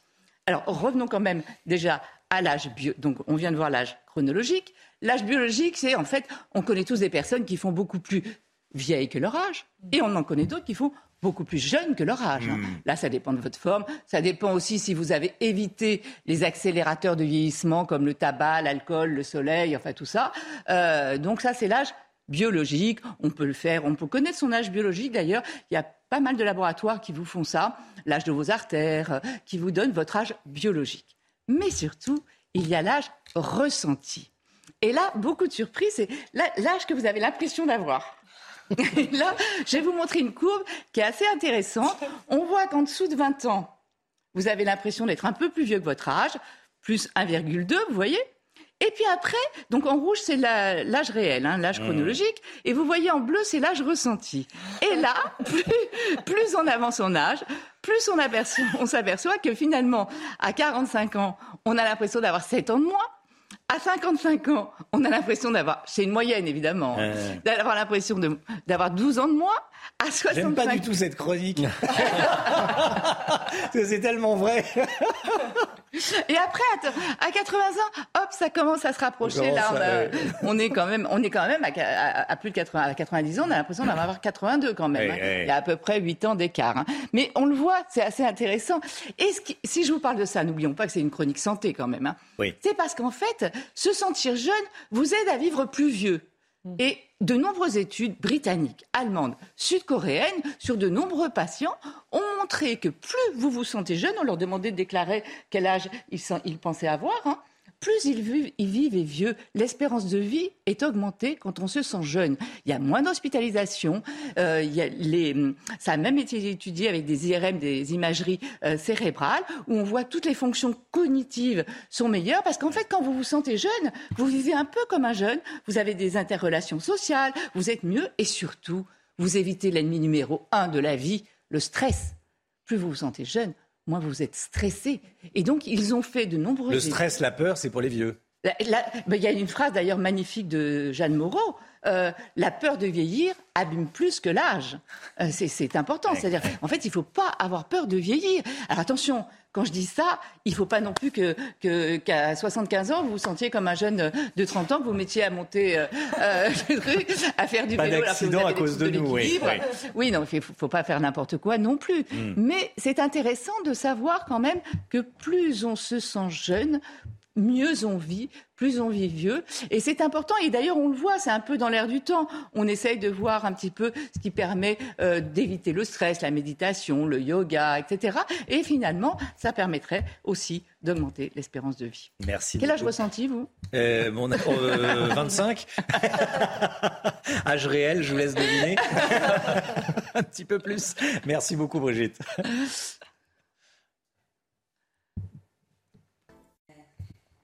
Voilà, l'âge réel, l'âge ressenti. Merci Brigitte.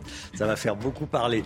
8h47. Euh, Merci d'avoir choisi CNews pour démarrer cette journée avec nous. On se retrouve demain matin, 5h55, avec Chana Lousteau, le docteur Brigitte Millot. Paul Sujet est avec nous aujourd'hui. Lomique Guillot pour euh, l'information économique, bien sûr. Et puis, euh, et puis Alexandra Blanc pour la, la météo. On va retrouver Alexandra dans un instant. Dans quelques minutes, c'est l'heure des pros avec Pascal Pro. Belle journée à vous sur CNews. À demain.